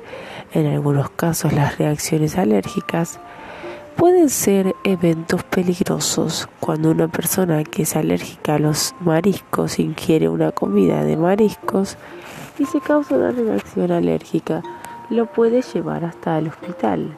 Una alergia es una reacción del sistema inmune del cuerpo que por alguna razón identificando a algún alimento, sustancia, colorante, preservativo, químico, etc., como enemigo y le ataca como tal. Las alergias hacen notar con hinchazón, picor, dolor de cabeza, mucosidad, etc. Ahora, es el tema, el tema del metabolismo lento. También he descubierto que existen las intolerancias del cuerpo. Las intolerancias son reacciones menos obvias del cuerpo para aquellos alimentos que no tolera el cuerpo pero no llegan a reflejarse tan violentamente como las alergias. Son reacciones a alimentos que el cuerpo rechaza.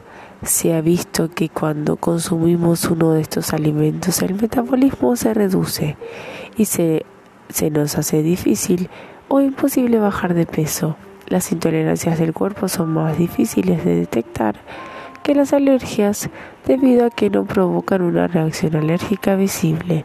Sin embargo, si su cuerpo resulta ser intolerante a algún alimento y usted lo consume, podrá notar cómo su metabolismo se estanca y no podrá bajar de peso.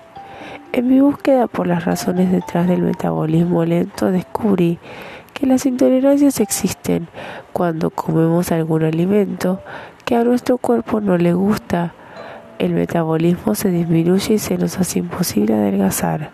Al trabajar con miles de personas que deseaban adelgazar, he observado que los alimentos que producen más intolerancia son el maíz, el trigo y la soya. Cuando su cuerpo es intolerante a uno o a varios de ellos, el metabolismo se estanca y su cuerpo no cederá la grasa. El maíz es la fuente del edulcorante principal de la industria de los refrescos carbonatados. El sirope de maíz, corn, corn syrup, por ejemplo la Coca-Cola, al igual que casi todos los refrescos carbonatados se endulza con este sirope. El sirope de maíz está contenido en una gran cantidad de alimentos preparados porque es un edulcorante muy económico y los fabricantes lo prefieren por ello. Hay mucha gente que si lo consume eh, cualquier producto derivado del maíz simplemente no podrá bajar de peso. Me ha costado bastante trabajo aprender esto. Trabajando con miles de personas que deseaban rebajar, fui observando esto, que es así.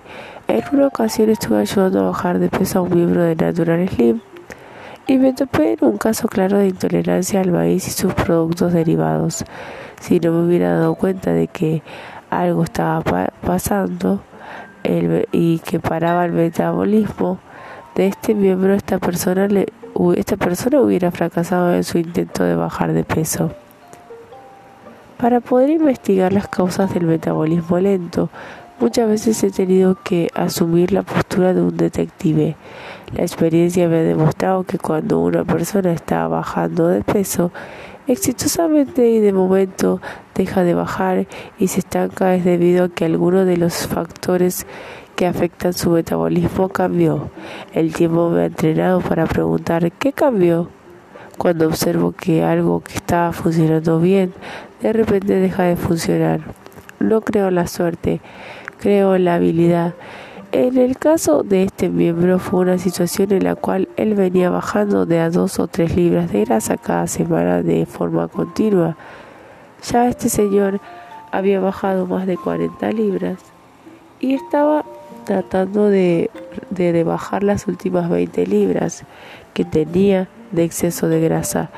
Era una satisfacción verlo todas las semanas porque siempre nos comentaba lo bien que se sentía y la verdad es que cada semana se veía físicamente mejor que la semana anterior.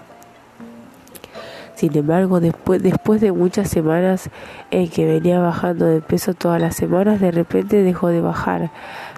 tratamos de esperar hasta la visita próxima de la semana y tampoco bajó de peso, se había estancado, algo lo, algo lo estaba parando, algo estaba obstaculizando su metabolismo. La lógica me decía que alguien que lleva tantas semanas teniendo éxito en bajar de peso no deja de tener éxito por casualidad. En la segunda semana en que no bajó de peso me senté a dialogar con el Señor para ver qué había cambiado. De inicio él, él no encontraba nada que hubiera cambiado en su, en su rutina de adelgazar ni en su consumo de alimentos. Seguí insistiendo hasta que en un momento me dijo la semana pasada y la anterior compré unos chocolates sin azúcar que son bajos en carbohidratos.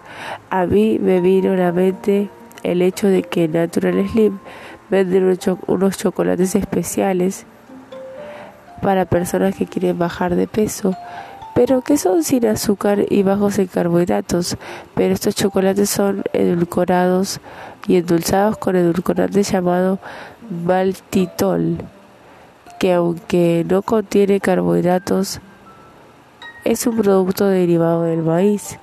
Sospeché que quizás este señor era intolerante al maíz, porque había leído varios libros escritos por médicos alergistas que hablaban de personas cuyo cuerpo rechaza el maíz como alimento. Le pregunté si había observado que al ingerir estos alimentos había tenido gases en su, intestino o flatulencia. Me dijo que sí, que había estado teniendo gases. Recordé que en algún alimento que es rechazado por el cuerpo, el mismo no se digiere y se descompone dentro del cuerpo creando gases. Le pedí a este miembro de Natural Slim que hiciera su rutina y su dieta ah, usual como la había aprendido con nosotros, pero que se asegurara de no consumir nada que tuviera maltitol ni maíz. Fue un milagro. La próxima semana este señor estuvo brincando de alegría porque había rebajado siete libras de grasa en una semana. En el caso de este señor descubrimos que su cuerpo era intolerante al maíz y sus productos derivados como el maltitol. Desde que dejó de usar los chocolates y se cuidó con evitar el maíz, el señor siguió bajando de peso y finalmente logró su meta de bajar 60 libras de exceso de grasa con lo que había empezado. Con la soya y sus productos derivados nos pasó lo mismo. Algunas personas que utilizan soya simplemente no bajan de peso. En los, en los inicios de Natural Slim utilizábamos una batida de proteínas de soya. Observamos que algunas personas bajaban de peso muy bien y otras bajaban lentísimo o no bajaban. Empezamos a sospechar de la soja y sus goitrógenos y comenzamos a utilizar las proteínas de whey, suero de leche, que es whey protein. Cuando pusimos a los que no bajaban de peso con la batida de proteínas de soya a utilizar la batida de whey, todos ellos empezaron a bajar de peso. Fue así como terminamos eliminando todos los productos que ofrecíamos que contenían soya, o derivados. Por último, quizás la intolerancia más común que hemos observado es la intolerancia al trigo. El trigo contiene una proteína llamada gluten, a la cual muchas personas tienen intolerancia. El trigo es la fuente de pan, las harinas y las pastas. Para algunas personas comer un poco de pan es equivalente a no poder bajar de peso. A ellos les encanta el pan, pero sus cuerpos no les gusta el pan, ninguno ni los alimentos fabricados con trigo. Yo soy uno de esos casos. En mi, en mi caso, si quiero bajar de peso, tengo que eliminar totalmente el trigo de mi dieta. Puedo comer pequeñas porciones de arroz, papas, plátanos y otros almidones, pero si pruebo un poquito de pan o como o, o si como alguna carne empanada Simplemente mi metabolismo se para y deja de quemar grasa. En mi caso descubrí que el trigo es la intolerancia principal de mi cuerpo. En cientos de personas he visto lo mismo. Yo terminé comprando galletitas hechas de arroz y pan hecho de papa en las tiendas de productos naturales para poder disfrutar de una, tostada o de galletitas en vez de de vez en cuando. Existe toda una variedad de productos sin gluten en el mercado, porque son muchas las personas que son alérgicos o intolerantes al trigo. Debo mencionar que algunas personas tienen también una intolerancia a la carne o al cerdo. El cerdo, por alguna razón, no es aceptable para el cuerpo de algunas personas y se les hace muy difícil bajar de peso de cuando consumen carne de cerdo, chorizos o chicharrón de cerdo. Las intolerancias tienen que ver con nuestros factores hereditarios. Algunos de nuestros antepasados vinieron de Europa, otros de los países nórdicos, otros de África y otros de Oriente. Todos traemos distintos genes que determinan qué alimentos son aceptables y cuáles no son aceptables para nuestros cuerpos. Las intolerancias son reacciones de tipo alérgicas pero sin manifestaciones claras. Son reacciones a alimentos que no, no, pertenecían a nuestra herencia celular, o sea, alimentos que no existían en el área donde nuestros antepasados se desarrollaron. Más allá de la dificultad para bajar de peso y el metabolismo lento que producen las intolerancias al maíz, soya y trigo, hay que, hay que hay algo que se puede notar cuando consumimos algún alimento que nuestro cuerpo no desea. En muchos casos consumimos un alimento al que nuestro cuerpo es intolerante, se produce mucosidad, gases estomacales, gases intestinales, acumulación de líquidos o estreñimiento. De todas maneras, no se trata de eliminar el maíz, la soya ni el trigo, se trata de descubrir cuáles de ellos son los que nuestro cuerpo rechaza para evitarlos. Yo descubrí que mi única intolerancia es al trigo. Desde que lo supe pude, puede bajar de peso cuando así lo deseo. Solamente reduzco los carbohidratos refinados y evito el trigo. La clave es ponerte atento y observar. Siempre que uno consume un alimento al cual es intolerante se producen unas manifestaciones. Son manifestaciones sutiles pero observables, reacciones como gases estomacales, gases intestinales, flatulencia, mucosidad o inclusive hinchazón.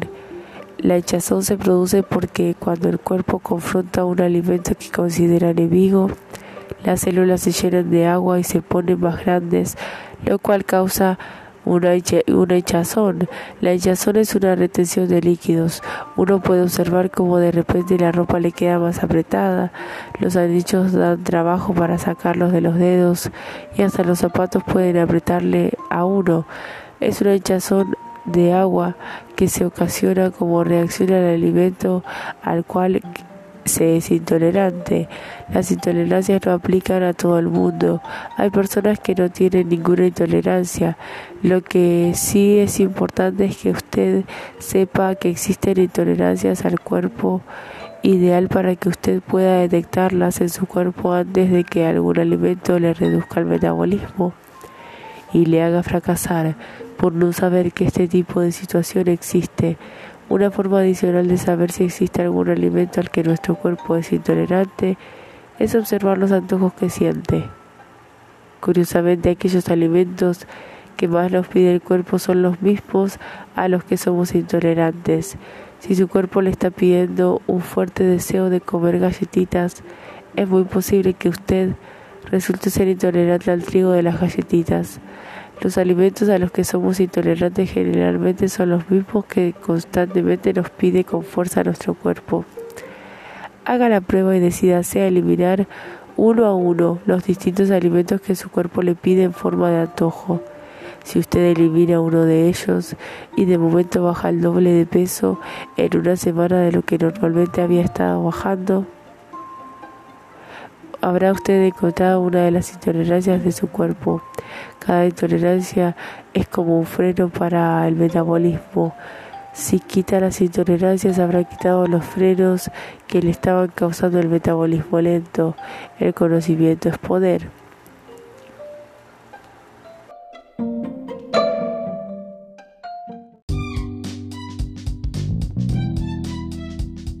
Continuemos con lo importante. Página 99 de El poder del metabolismo. Desayuno deficiente. Este es un dato vital. Una de las malas costumbres que más nos afecta el, el, metabolismo de las personas que están con sobrepeso es que no desayunan, no desayunan adecuadamente. El desayuno es la comida más importante del día para cualquier persona, pero en especial para aquellos que quieren bajar de peso o recobrar el metabolismo. Cuando nuestro cuerpo duerme por la noche, el metabolismo se reduce porque el cuerpo entra en un periodo de reparación. Al dormir se reducen todas las funciones básicas del cuerpo y hasta la respiración es mucho más lenta de lo normal. Para dormir es necesario reducir el metabolismo y la producción de la energía del cuerpo. Al despertar por la mañana el metabolismo permanece a una baja velocidad hasta que pase una de dos cosas, o se ingieren alimentos, lo cual le da la señal al cuerpo de que debe subir su metabolismo, o se hace una rutina de ejercicios, lo cual fuerza al cuerpo a subir la producción de energía y el metabolismo. O sea, solo dos cosas suben el metabolismo temprano en la mañana, comer o hacer ejercicio. Está demostrado que las proteínas, carne, huevo, queso, etcétera, y las grasas suben, suben el metabolismo de forma más marcada que los carbohidratos, pan, harina, etcétera. Si uno desea despertar su metabolismo desde temprano en la mañana, el desayuno debe ser alto en proteínas y bajo en carbohidratos. La persona que no desayuna y trata de pasar la mañana con un café y un pedazo de pan, va poco a poco reduciendo su metabolismo porque simplemente no logra despertarlo. La experiencia de ayudar a miles de personas a bajar de peso me ha demostrado que un desayuno alto en proteínas, ejemplo huevos con jamón, con media rebanada de pan, logra, una, logra que una persona suba su metabolismo y pueda tener oportunidades de bajar de peso.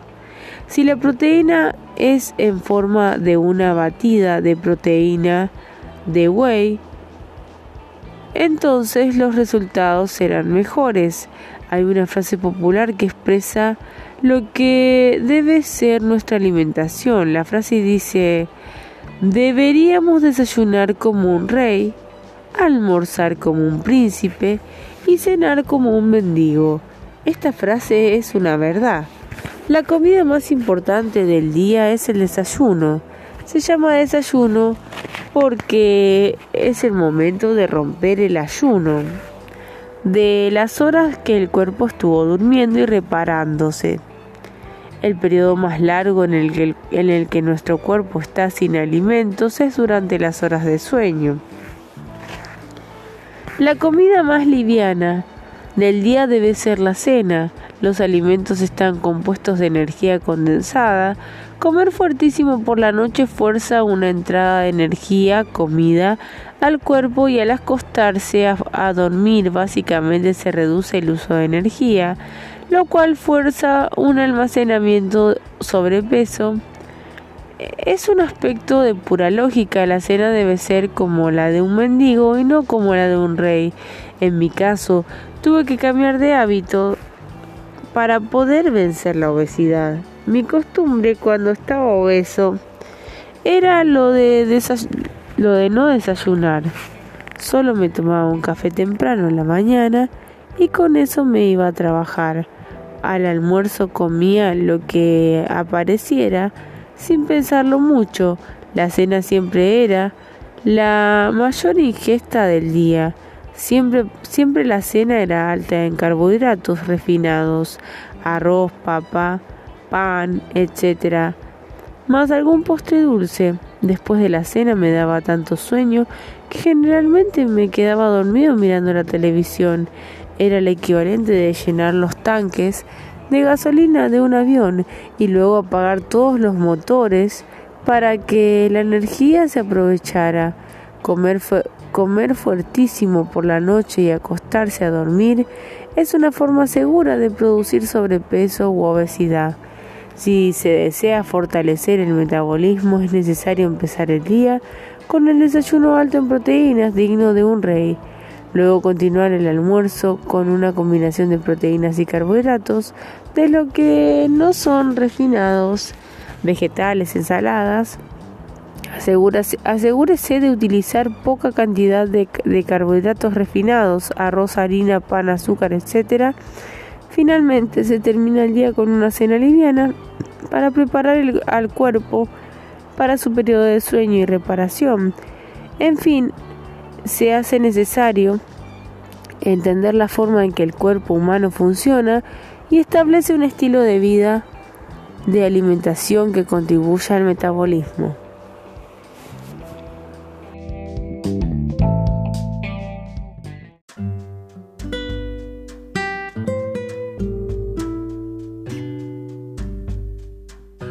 Cándida albicans la epidemia silenciosa. Este es un dato vital.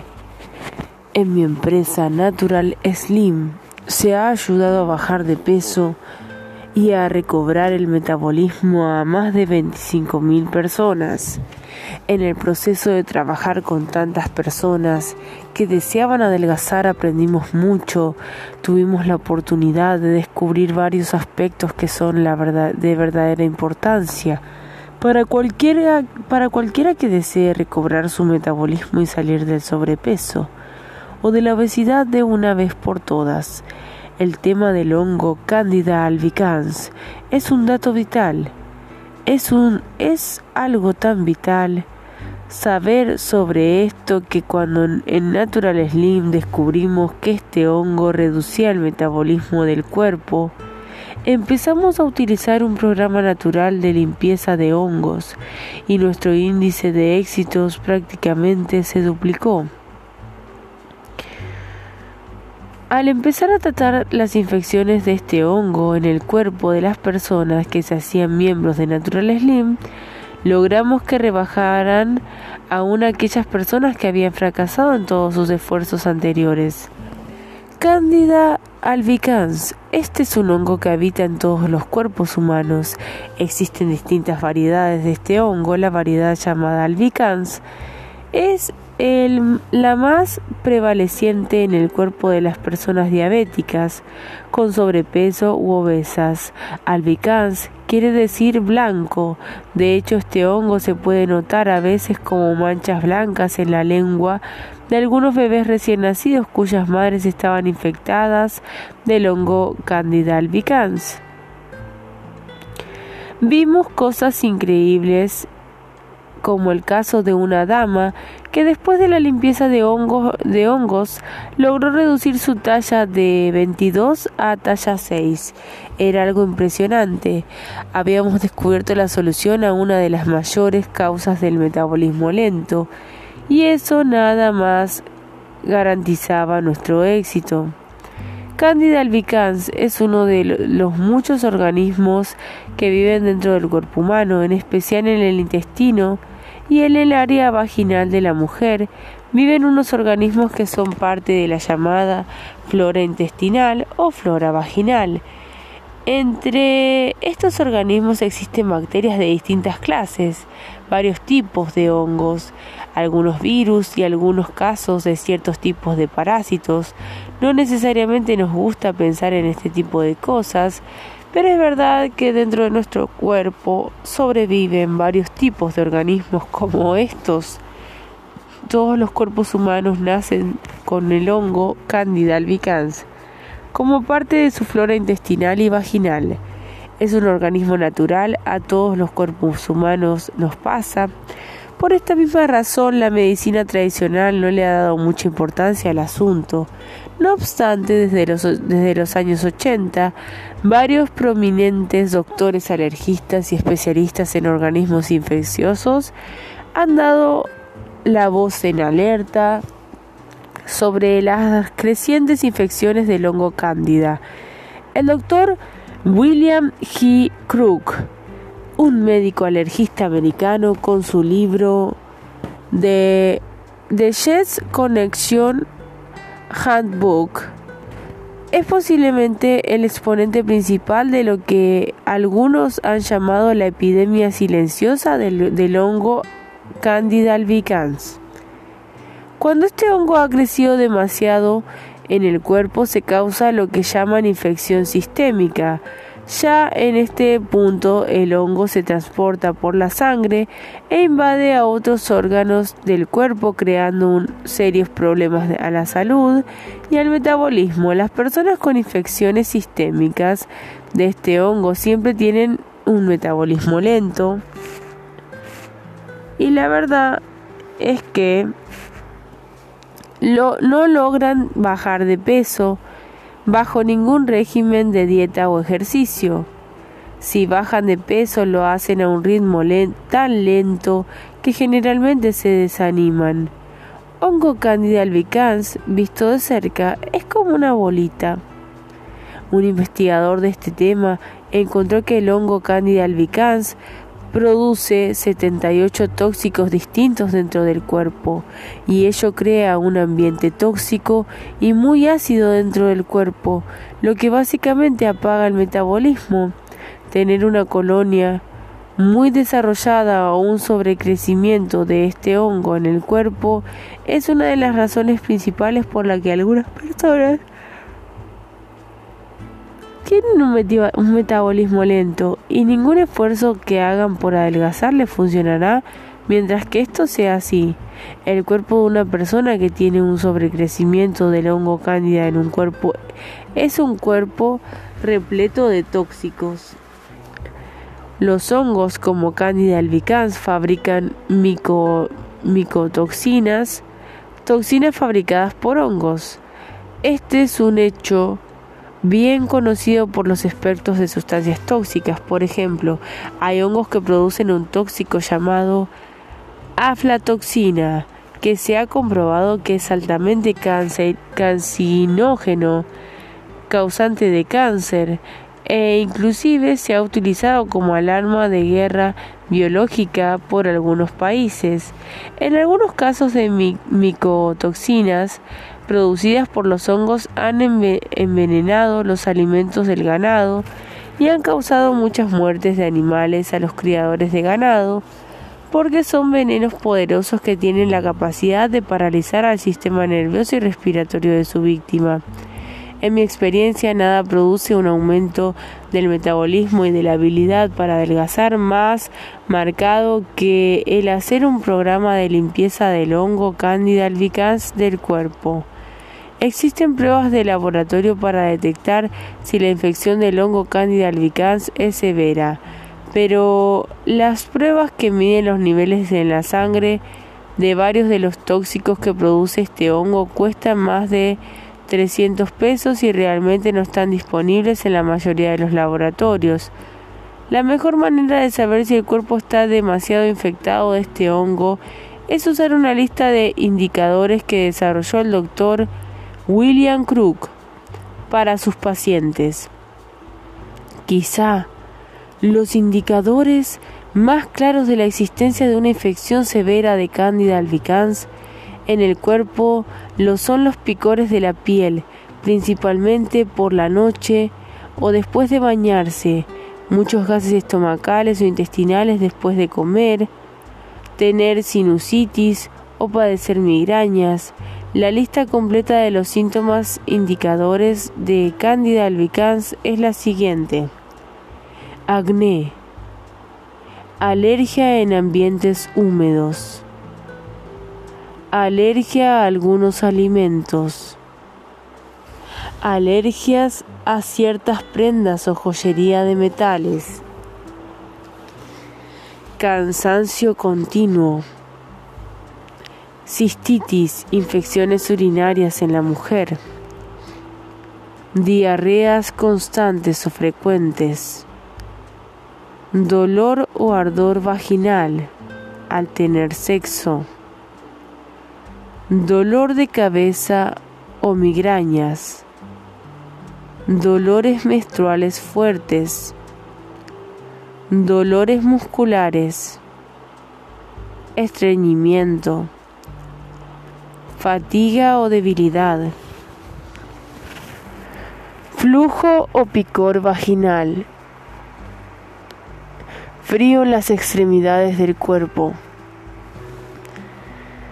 gases estomacales o intestinales en exceso, infecciones de oídos, infecciones urinarias, irregularidad o trastornos en la menstruación, irritabilidad o depresión, picores en la piel especialmente de noche o después de bañarse, problemas con gases digestivos, resequedad excesiva en la piel, sabor a metal en la boca, salpullido o manchas en la piel al coger sol, sensibilidad a la luz solar, ojos que lagrimean, sensibilidad al olor a cigarrillos, perfumes o químicos, sinusitis. Mientras más indicadores se hayan detectado en el cuerpo, más severa será la infección del hongo cándida.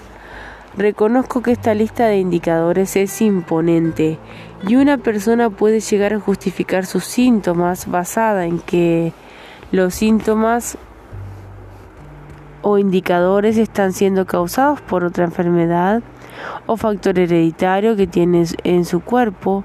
La realidad es que cuando una persona hace una limpieza del hongo cándida albicans, la gran mayoría, si no todos estos indicadores, desaparecen por completo. Esto es así en todos los casos, en especial en los casos de las personas que padecen de sinusitis o migrañas. A través de los años hemos observado cómo caso tras caso la sinusitis y las migrañas simplemente desaparecen después de haber limpiado el cuerpo de este hongo usando fungicidas, sustancias que matan hongos naturales. Nuestro interés siempre ha sido ayudar a adelgazar a las personas y recuperar su metabolismo. Las curaciones casi milagrosas de condiciones como la sinusitis o la migraña son solo beneficios marginales de lo que hacemos para recuperar el metabolismo. Es solo que no podemos dejar de observar que después de una limpieza natural del hongo cándida, las personas finalmente pueden adelgazar con mayor rapidez y en el proceso también desaparecen la gran mayoría de los indicadores o síntomas de este hongo que causa. Los médicos le llaman la condición candidiasis pero generalmente solo asocian esta infección severa del hongo Candida albicans con los pacientes de cáncer en su estado terminal y con los pacientes del síndrome de inmunodeficiencia adquirida, SIDA o AIDS por sus siglas en inglés. La visión usual de la medicina es que como el hongo Candida albicans lo tenemos todos, no puede ser un, un, problema muy serio, a menos que la persona tenga un sistema inmune demasiado deprimido. No se puede culpar a los médicos por la falta de habilidad para observar los síntomas de sus pacientes, ya que es la información limitada que reciben como educación sobre este tema en la escuela de medicina.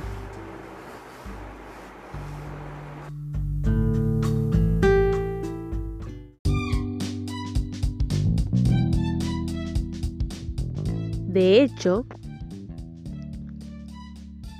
algunos de los miembros más difíciles de ayudar en el sistema Natural Slim han sido aquellos miembros que son médicos de profesión, cuando les hemos comunicado la importancia de lograr reducir la colonia del hongo albida a Candida albicans en su cuerpo para que logren bajar de peso más rápidamente, algunos han mostrado una resistencia al tema que es entendible.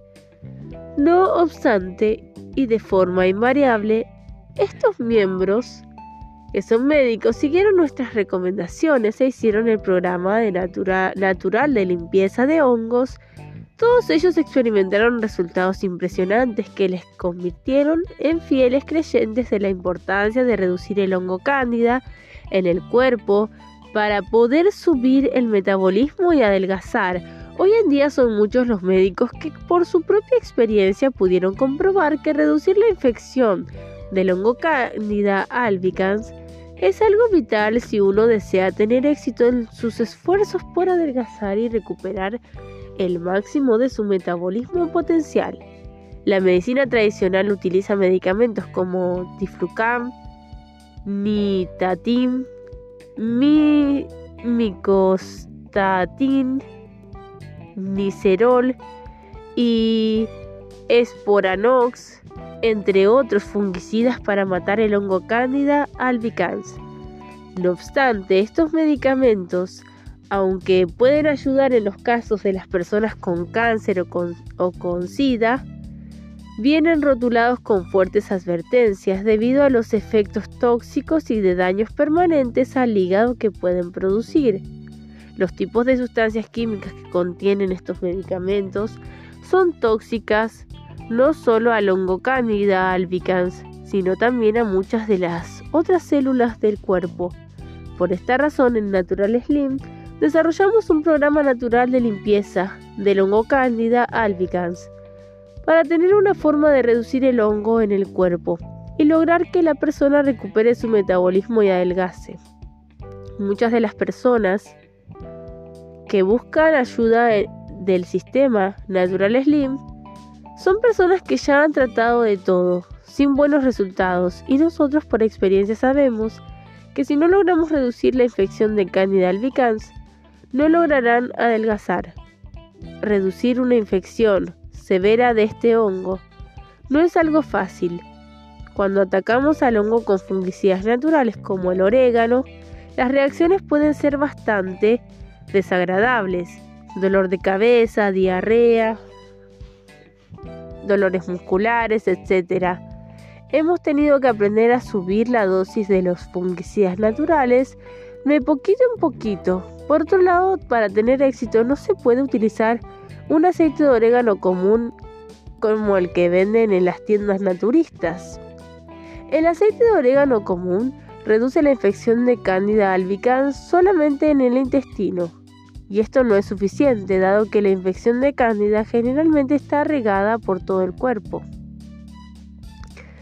Con los años y cientos de experiencias de prueba, logramos localizar un suplemento natural de orégano cuyo agente activo un aceite que contiene el orégano llamado carbacol se transporta por la sangre y ataca al hongo en todas partes del cuerpo donde se pueda haber refugiado.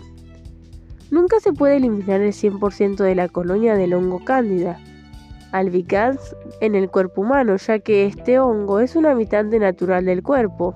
La estrategia que se utiliza es la reducción de la colonia a un punto en el que deje de ser un problema para el metabolismo. Si una infección de hongo se logra reducir en tamaño, digamos, de 100% a 20%, habremos tenido éxito y la persona verá recompensados sus esfuerzos para adelgazar. También experimentará una mejoría muy marcada en su estado de salud general. Un descubrimiento principal ha sido que este hongo, que normalmente ocupa solo una pequeña parte de la flora intestinal, y vaginal puede llegar a crecer a tal punto que ocupe la mayoría de la flora interna del cuerpo, tomándose en un agresivo parásito que invade todas las partes del cuerpo. Las infecciones del hongo cándida albicans son posiblemente una de las causas principales y menos conocidas de la epidemia de sobrepeso y obesidad que afecta a las naciones del mundo. Esto no ha pasado por pura casualidad.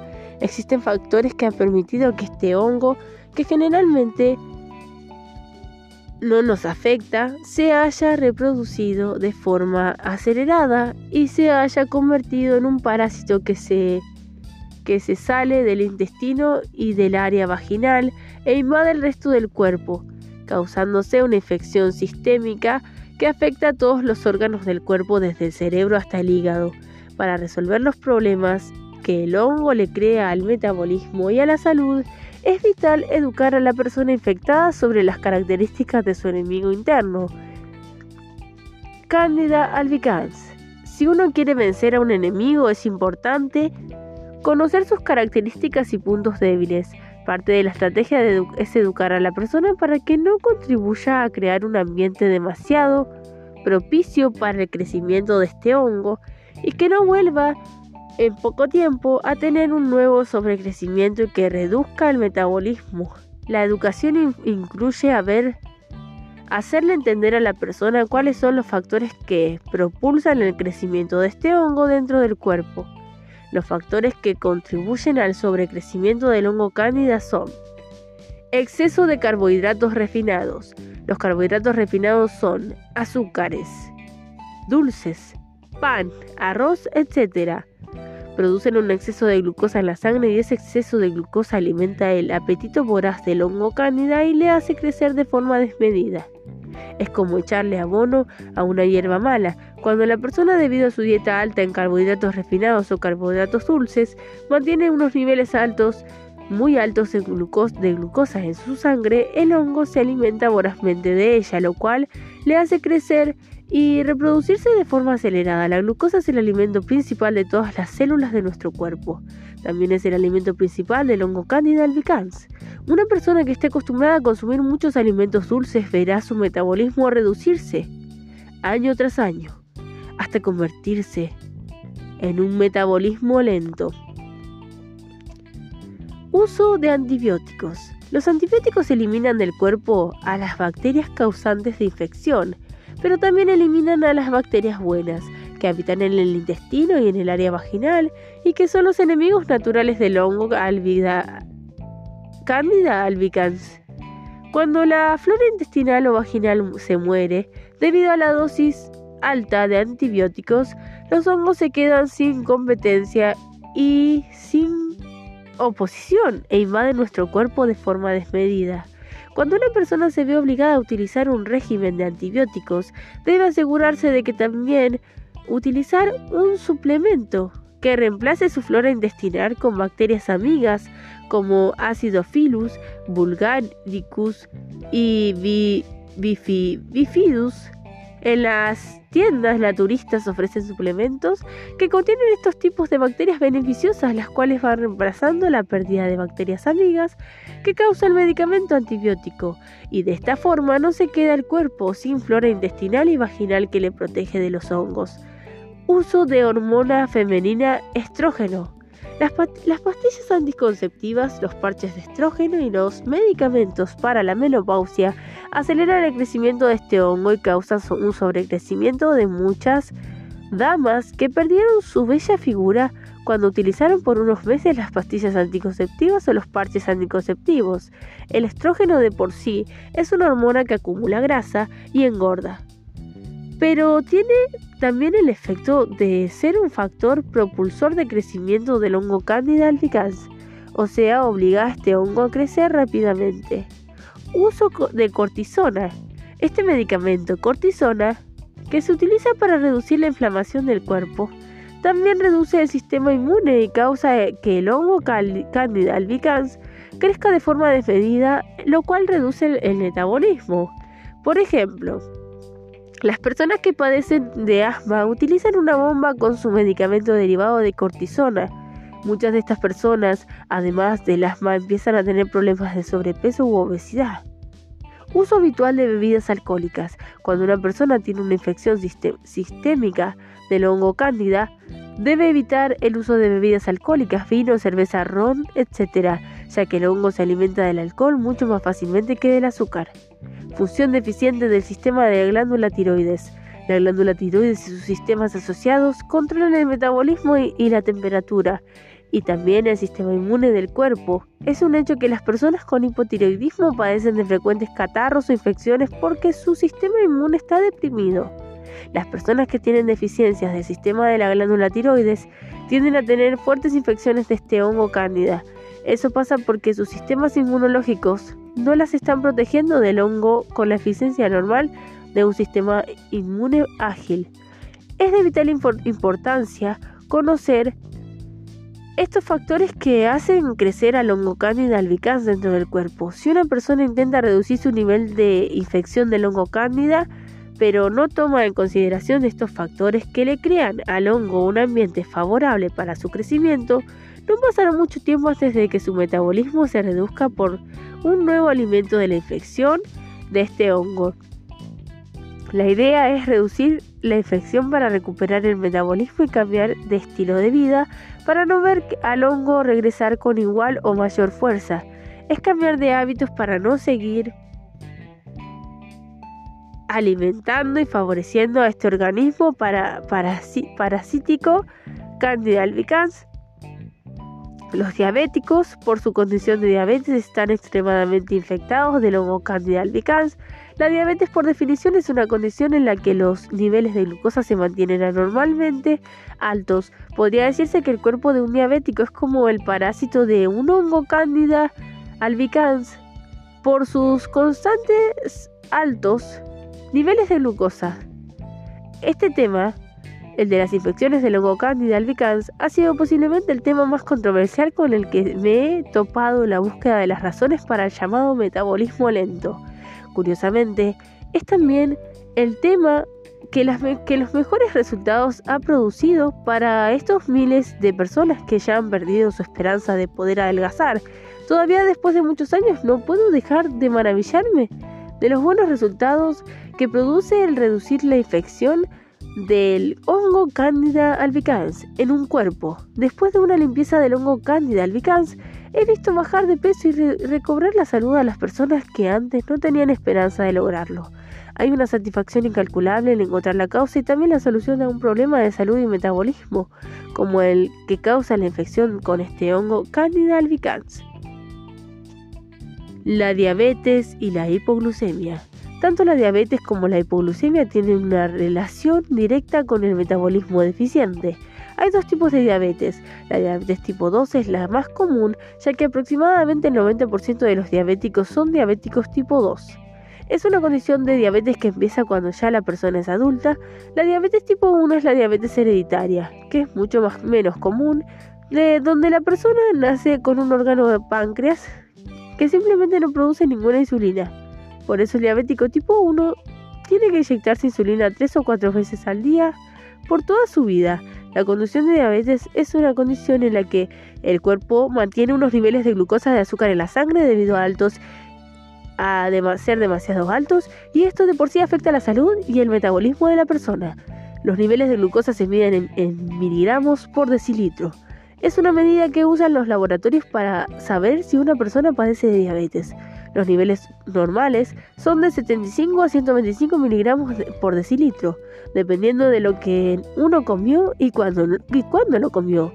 En los diabéticos los niveles se mantienen por encima de los 130 miligramos por decilitro y en algunos casos pueden llegar a los 500 miligramos por decilitro y la persona puede quedar inconsciente por el exceso de glucosa. La Asociación Americana de Diabetes estimó hace un par de años que hay unos 14 millones de diabéticos en los Estados Unidos o un 6.2% de la población que padece de esta condición. Las estadísticas son claras, el problema crece a un paso acelerado y las autoridades médicas de la salud del país realmente no saben qué hacer para parar esta condición. No existe parte de la población que esté más enferma que los diabéticos.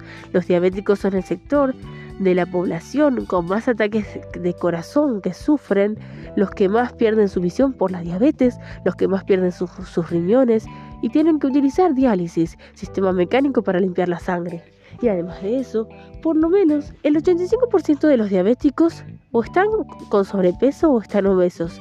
Para colmo, los hombres diabéticos en muchos casos se quedan impotentes sexualmente. En fin, los diabéticos son las personas menos saludables de nuestra población. Los científicos constantemente llenan las primeras planas de los periódicos con sus descubrimientos de supuestos genes diabéticos y tratan de culpar al factor hereditario. Según sus teorías, la culpa siempre parece ser del cuerpo humano, que de la forma que está defectuoso y por eso está diabético. Da la impresión de que la persona dueña del cuerpo es una pobre víctima que nada tiene que ver con el asunto de que su cuerpo sea diabético. Bueno, mi experiencia con los diabéticos en el proceso de ayudarles a adelgazar y recuperar su metabolismo ha sido muy reveladora.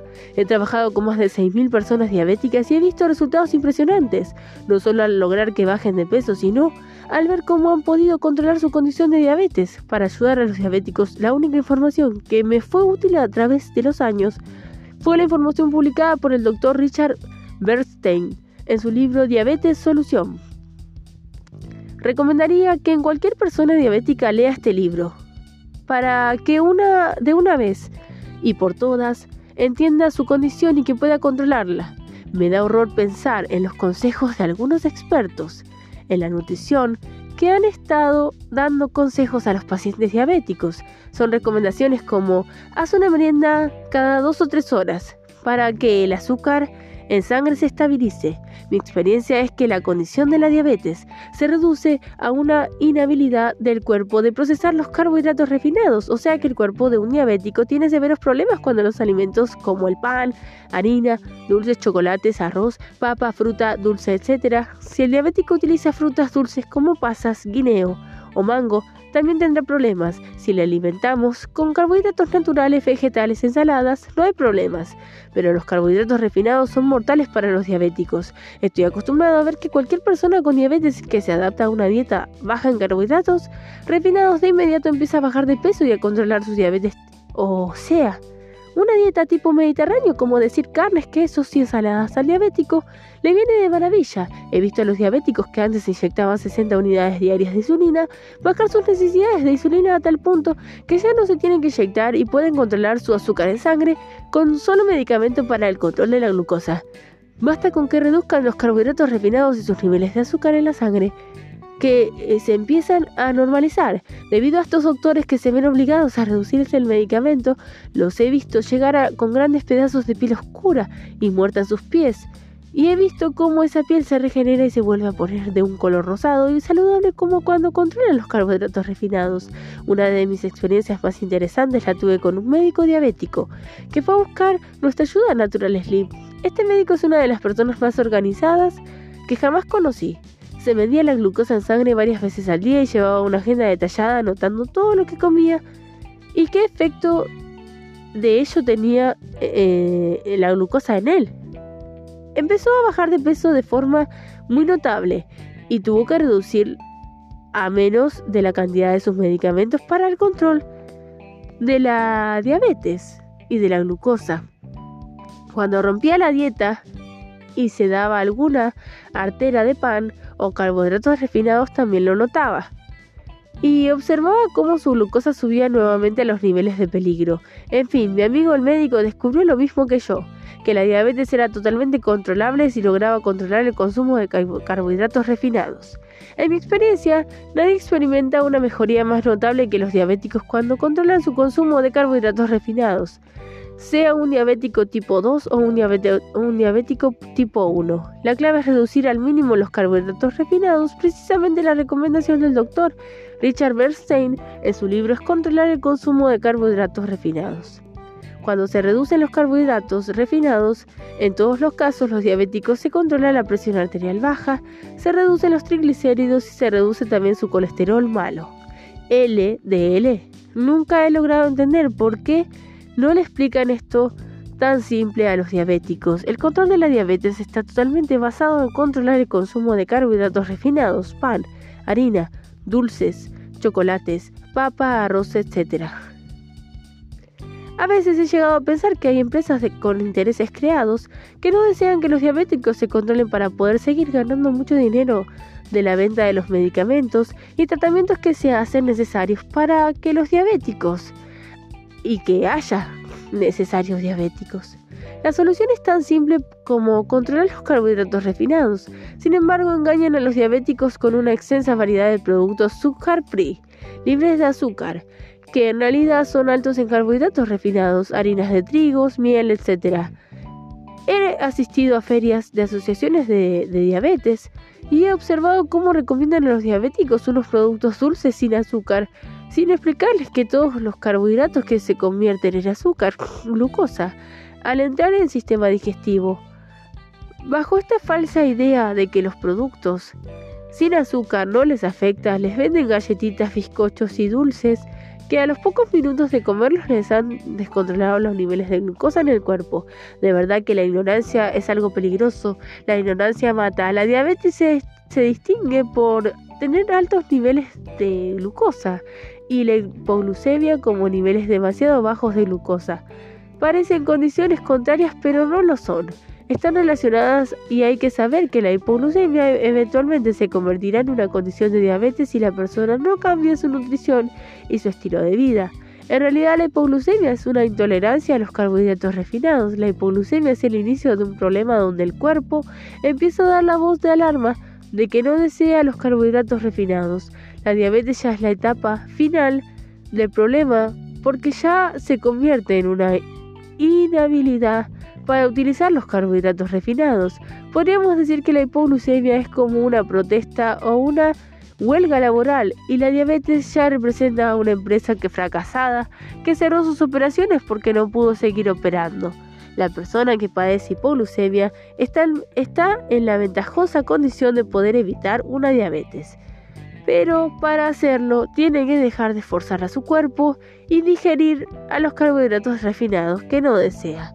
La secuencia de una hipoglucemia, bajón de azúcar, es así. La persona se da una artera de carbohidratos refinados o de carbohidratos dulces que su cuerpo no tolera bien. Los carbohidratos refinados se convierten en un exceso de glucosa y su cuerpo reacciona produciendo demasiada hormona insulina, con el propósito de reducir la glucosa que se aumentó en la sangre. La producción de insulina de una persona hipoglucémica es algo exagerada y se produce demasiada insulina para contrarrestar el exceso de la glucosa, lo cual causa el bajón de azúcar que llamamos hipoglucemia. Para empezar, si la persona no hubiera abusado en exceso de los carbohidratos refinados, nunca se hubiera producido el exceso de insulina que causa el bajón de azúcar. En fin, la persona que desea dejar de ser hipoglucémico solamente tiene que dejar de utilizar en exceso los carbohidratos refinados y verá su hipoglucemia desaparecer para siempre. Hay algo con las explicaciones demasiado sencillas. La gente tiende a pensar que la solución a un problema debe ser siempre un factor muy complejo, si la solución le parece demasiado simple, muchas veces la persona no la puede aceptar. Sin embargo, la solución a la hipoglucemia es simple, es el control de carbohidratos refinados y más vale que este asunto de la hipoglucemia se controle porque de no hacerlo se terminará con una diabética. Aún más, cuando el metabolismo se pone lento, el cuerpo se llena de grasa. La grasa se, se produce por dos compuestos que interfieren en la insulina. Y esto hace que la, insulina se vuelva inefectiva. Resistin y tumor necrosis factor alfa. El exceso de grasa en el cuerpo de un diabético logra que su, insulina no pueda extraer la glucosa de la sangre con efectividad y empieza lo que llama una resistencia a la insulina, donde el cuerpo del diabético se resiste a los efectos de su propia insulina y la glucosa continúa aumentando a un nivel, a un nivel alto en la sangre. El nivel... En fin, la diabetes se agrava, seguro aumenta la grasa en el cuerpo. La buena noticia es que la diabetes se puede controlar y la hipoglucemia se puede eliminar totalmente si se controlan los carbohidratos refinados.